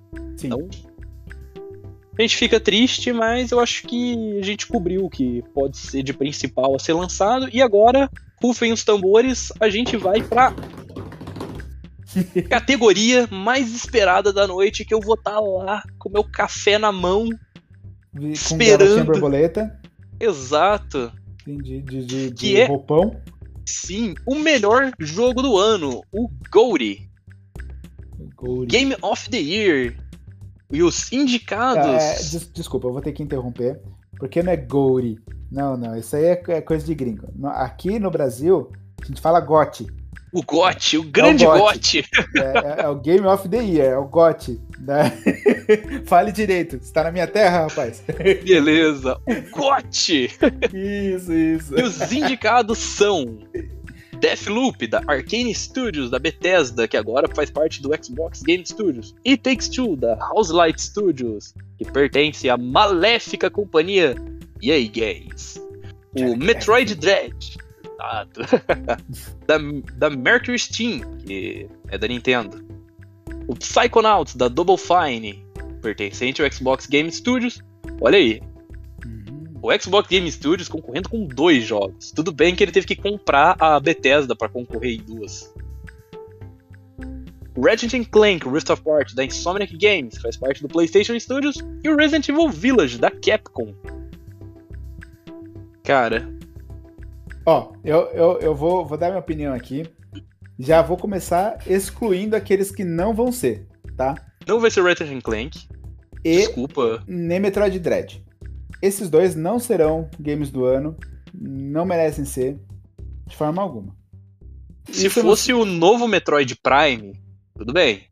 Mas o Dread, é, não. O Dread não. É, o Dread, ele, ele foi um remake sem vergonha ali, com 2,5D, não, não, não valeu, não. Sim. Agora, uh, isso, no, isso nos traz aí Resident Evil, Deathloop e Takes Two. Uh, Deathloop, pra mim, ele, ele se encaixa. Acho que o Psychonauts também, não? Ah, tem o Psychonauts. Tá. Psychonauts e Deathloop, eles são. Eles me, se encaixam no terceiro lugar para mim. Então, no meu pódio, tá esses dois. Psychonauts Sim. e Deathloop em terceiro lugar. E aí, a polêmica, me batam se quiserem. Eu só vim aqui em casa, não vou passar meu endereço, mas se virem aí. Procura é aí, baixa o, o Flight Simulator aí e procura Casa do Bruno. Isso, vai estar vai tá lá com certeza. E aí, uh, eu vou colocar Resident Evil Village como segundo lugar e meu queridinho Takes Two como primeiro. Pronto. Eu também. Cara, eu, eu acompanho o relator totalmente, sabe? Resident Evil Village é um, é um jogo maravilhoso, mas que num ano normal ele nem seria, nem estaria nessa disputa. Exato. Ele não é tão bom contra o Resident Evil 7, ele não é tão bom contra o Resident Evil 2 Remake. Lógico, eu tô falando de dois jogos que são 95 para cima, uhum. mas Resident Evil Village é um 89. Tá. Ele é aquele jogo 4 estrelas e meia. Ele não chega a ser um 5 um estrelas. É, nem, nem, um A menos, né? ele, é, ele é um B, no máximo. É. Ele é um B com uma estrelinha. Isso, é um jogo muito bom. Sim, sim, ele, ele, não deixa. Não, não é pior por isso, né? O cara é muito bom, ele compra o que promete, mas. Não, o It Takes Two foi o queridinho da, da galera esse ano. Foi, foi a melhor surpresa que tiveram. Ele tem bom roteiro, tem boa direção de arte, tem boa direção geral tem um bom, uma boa música, ele tem bons diálogos, ele tem um, um gameplay muito divertido. Ele é co-op, que é uma coisa que a gente não via há muito tempo, que é executado com qualidade. Ele tem uma temática muito profunda e muito legal, tratada de forma muito divertida. Eu, eu acho que ele, ele merece o, o pódio aí, com o primeiro colocado, levantar essa taça, levar os três pontos aí, graças ao, ao professor e segue o jogo. Sim, e ele, por ser do mesmo criador do, o, do A Way Out, ele compartilha da mesma mecânica. Você compra o jogo, você pode enviar um convite para outra pessoa e vocês podem jogar junto. A pessoa baixa o, o jogo. Que é, que é o, o ideal, mas assim, o, o, eu, eu gosto muito dessa mecânica, acho muito legal, né, no, nesse, nesse mundo que a gente vive isoladamente mas eu falo pra, por, por família, sabe? Ele, é, a Way Out ele tinha uma, uma característica de ser um jogo para adultos, né? Ele tem temática muito adulta e. Nossa, pra caramba, ele é um jogo de fuga da prisão. É, e, e ele. A, não só o fato dele ser de fuga da prisão, mas a, os personagens eles são desenvolvidos com uma, uma temática muito adulta, né? Agora, Sim. esse daí é um jogo que você pode sentar com sua esposa no domingo à tarde, toma aí o controle, amor. Deixa eu ligar aqui o joguinho, vamos jogar. Vocês brigam, vocês reatam no, durante a partida inteira. Cara, é muito divertido. É um jogo que, que aquece o coraçãozinho e que, e que eu acho é, é a minha aposta no, pro melhor jogo do ano mesmo. Sim, e assim como foi o The Walking Dead em 2010, 11, eu não lembro exatamente em qual ano, eu, é o jogo que vai fazer bem pra indústria se ele ganhar. Sim, Vai fazer muito bem pra indústria um jogo diferente ganhar. Porque, cara, a gente vem de 2020 um The Last of Us 2, que é um, é um dos jogos mais pesados que já foram lançados, cara. Não falo nem em questão violência gráfica, mas em toda a questão psicológica. É um jogo que te abala. É, exato. É, é um eu acho jogo... uma experiência muito. E eu não, não acho que videogame tenha que correr só para esse caminho, sabe? O videogame é, ele, pode, ele tem que ser. Ele pode ser uma experiência que ele te, ele te causa vários tipos de experiência, sabe? O Two, ele vai te ele, ele vai ser uma coisa nova para você jogar, ele é um é, é um ele ar é fresco, né? Sim, ele é uma... Nessa caverna de ar viciado que a gente tá vivendo, ele é um ar fresco. Ele é uma brisa que, que vai restaurar o ânimo da galera. É ele tem a, a, mesma vibe do daquele joguinho de, de ilha da Nintendo, como é que era o nome? O Animal Crossing, Animal sabe? Animal Crossing, uhum. Eu acho que é, é, esse tipo de jogo, a gente precisa ter esse tipo de jogo. Então, e Take Two vai fazer muito bem para a comunidade gamer em geral esse jogo ganhar como o melhor jogo do ano. Hum, tendo a concordar, meu querido, tendo a concordar. E o único defeito dele é esse daí aí. é o único defeito dele, exatamente. Mas a gente não, não vai citar muito isso, porque a gente quer que ele ganhe. Sim. A gente, a gente vai. A gente esquece. Por... É. E ainda assim, você ficou sabendo da, da última polêmica do Take Two? Não, cara, não fiquei. A Take-Two, que é dona da Rockstar, é. que é o direito desse nome porque acha que confunde as pessoas. Ai, ai, meu Deus do céu. Nossa, cara, que... como, como que, meu Deus, acontece todo dia. Eu queria comprar um jogo e acabo comprando uma companhia de bilhões de dólares. Não é? Me aconteceu ontem. Que droga, não? Comigo acontece com frequência, mas eu geralmente descarto ela, principalmente se ela começa a me encher o saco. Sim. Então, é, é, bom que a Take-Two comece a ficar esperta com isso, porque a gente. Take-Two, ela tem que lançar GTA 6 e parar com essas coisas de exato, GTA Online. Exato. Vai cuidar da tua vida, Take-Two. Inclusive, eu acho que esse é, esse é uma, uma aposta minha também para pro, pro, pro The Game Awards aí. O anúncio Pô, de, um, legal, de um GTA cara. 6. É, eu acho difícil porque hoje eles anunciaram um pacote de história pro GTA Online, mas tudo é possível. Sim, sim. Eu, Sabe, eu... ah, um anúncio que eu, eu eu não sei se eu ficaria animado por causa do que foi o GTA Trilogy, mas eu ficaria muito feliz no lançamento do primeiro Red Dead para computador. Ah, seria muito legal. Porque ele tá preso ao Xbox 300. Não, no Xbox ele pode ser jogado no Series e no One por causa do, da retrocompatibilidade. Uhum. Mas no lado do PlayStation ele só pode ser jogado no PlayStation 3 e no PC ele nunca foi lançado. Não, seria muito legal. Se ele fosse lançado pro PC seria muito massa. Muito massa mesmo. Bom, Lucas, Cara, acho que é isso. Né? Acho que o pessoal vai ficar bravo com a gente, o pessoal vai ficar feliz com a gente. Acho que a gente atendeu todo mundo. É, assim, se quiser, se quiser reclamar, manda um pix para mim. Isso. E aí eu, eu, eu, só aceito as reclamações com aquelas mensagens do pix. Pode ser de qualquer Sim. valor, a partir de 5 reais, a gente, a gente A partir de 5 reais a gente considera a sua reclamação. É, eu, eu até leio no, no, Facebook se quiser, a gente, a gente até dá atenção. A despeito disso, eu, eu posso deixar meu pix aí com vocês, se vocês quiserem. Bom, então é isso. A gente fica por aqui e a gente passa para nossa fase de despedidas.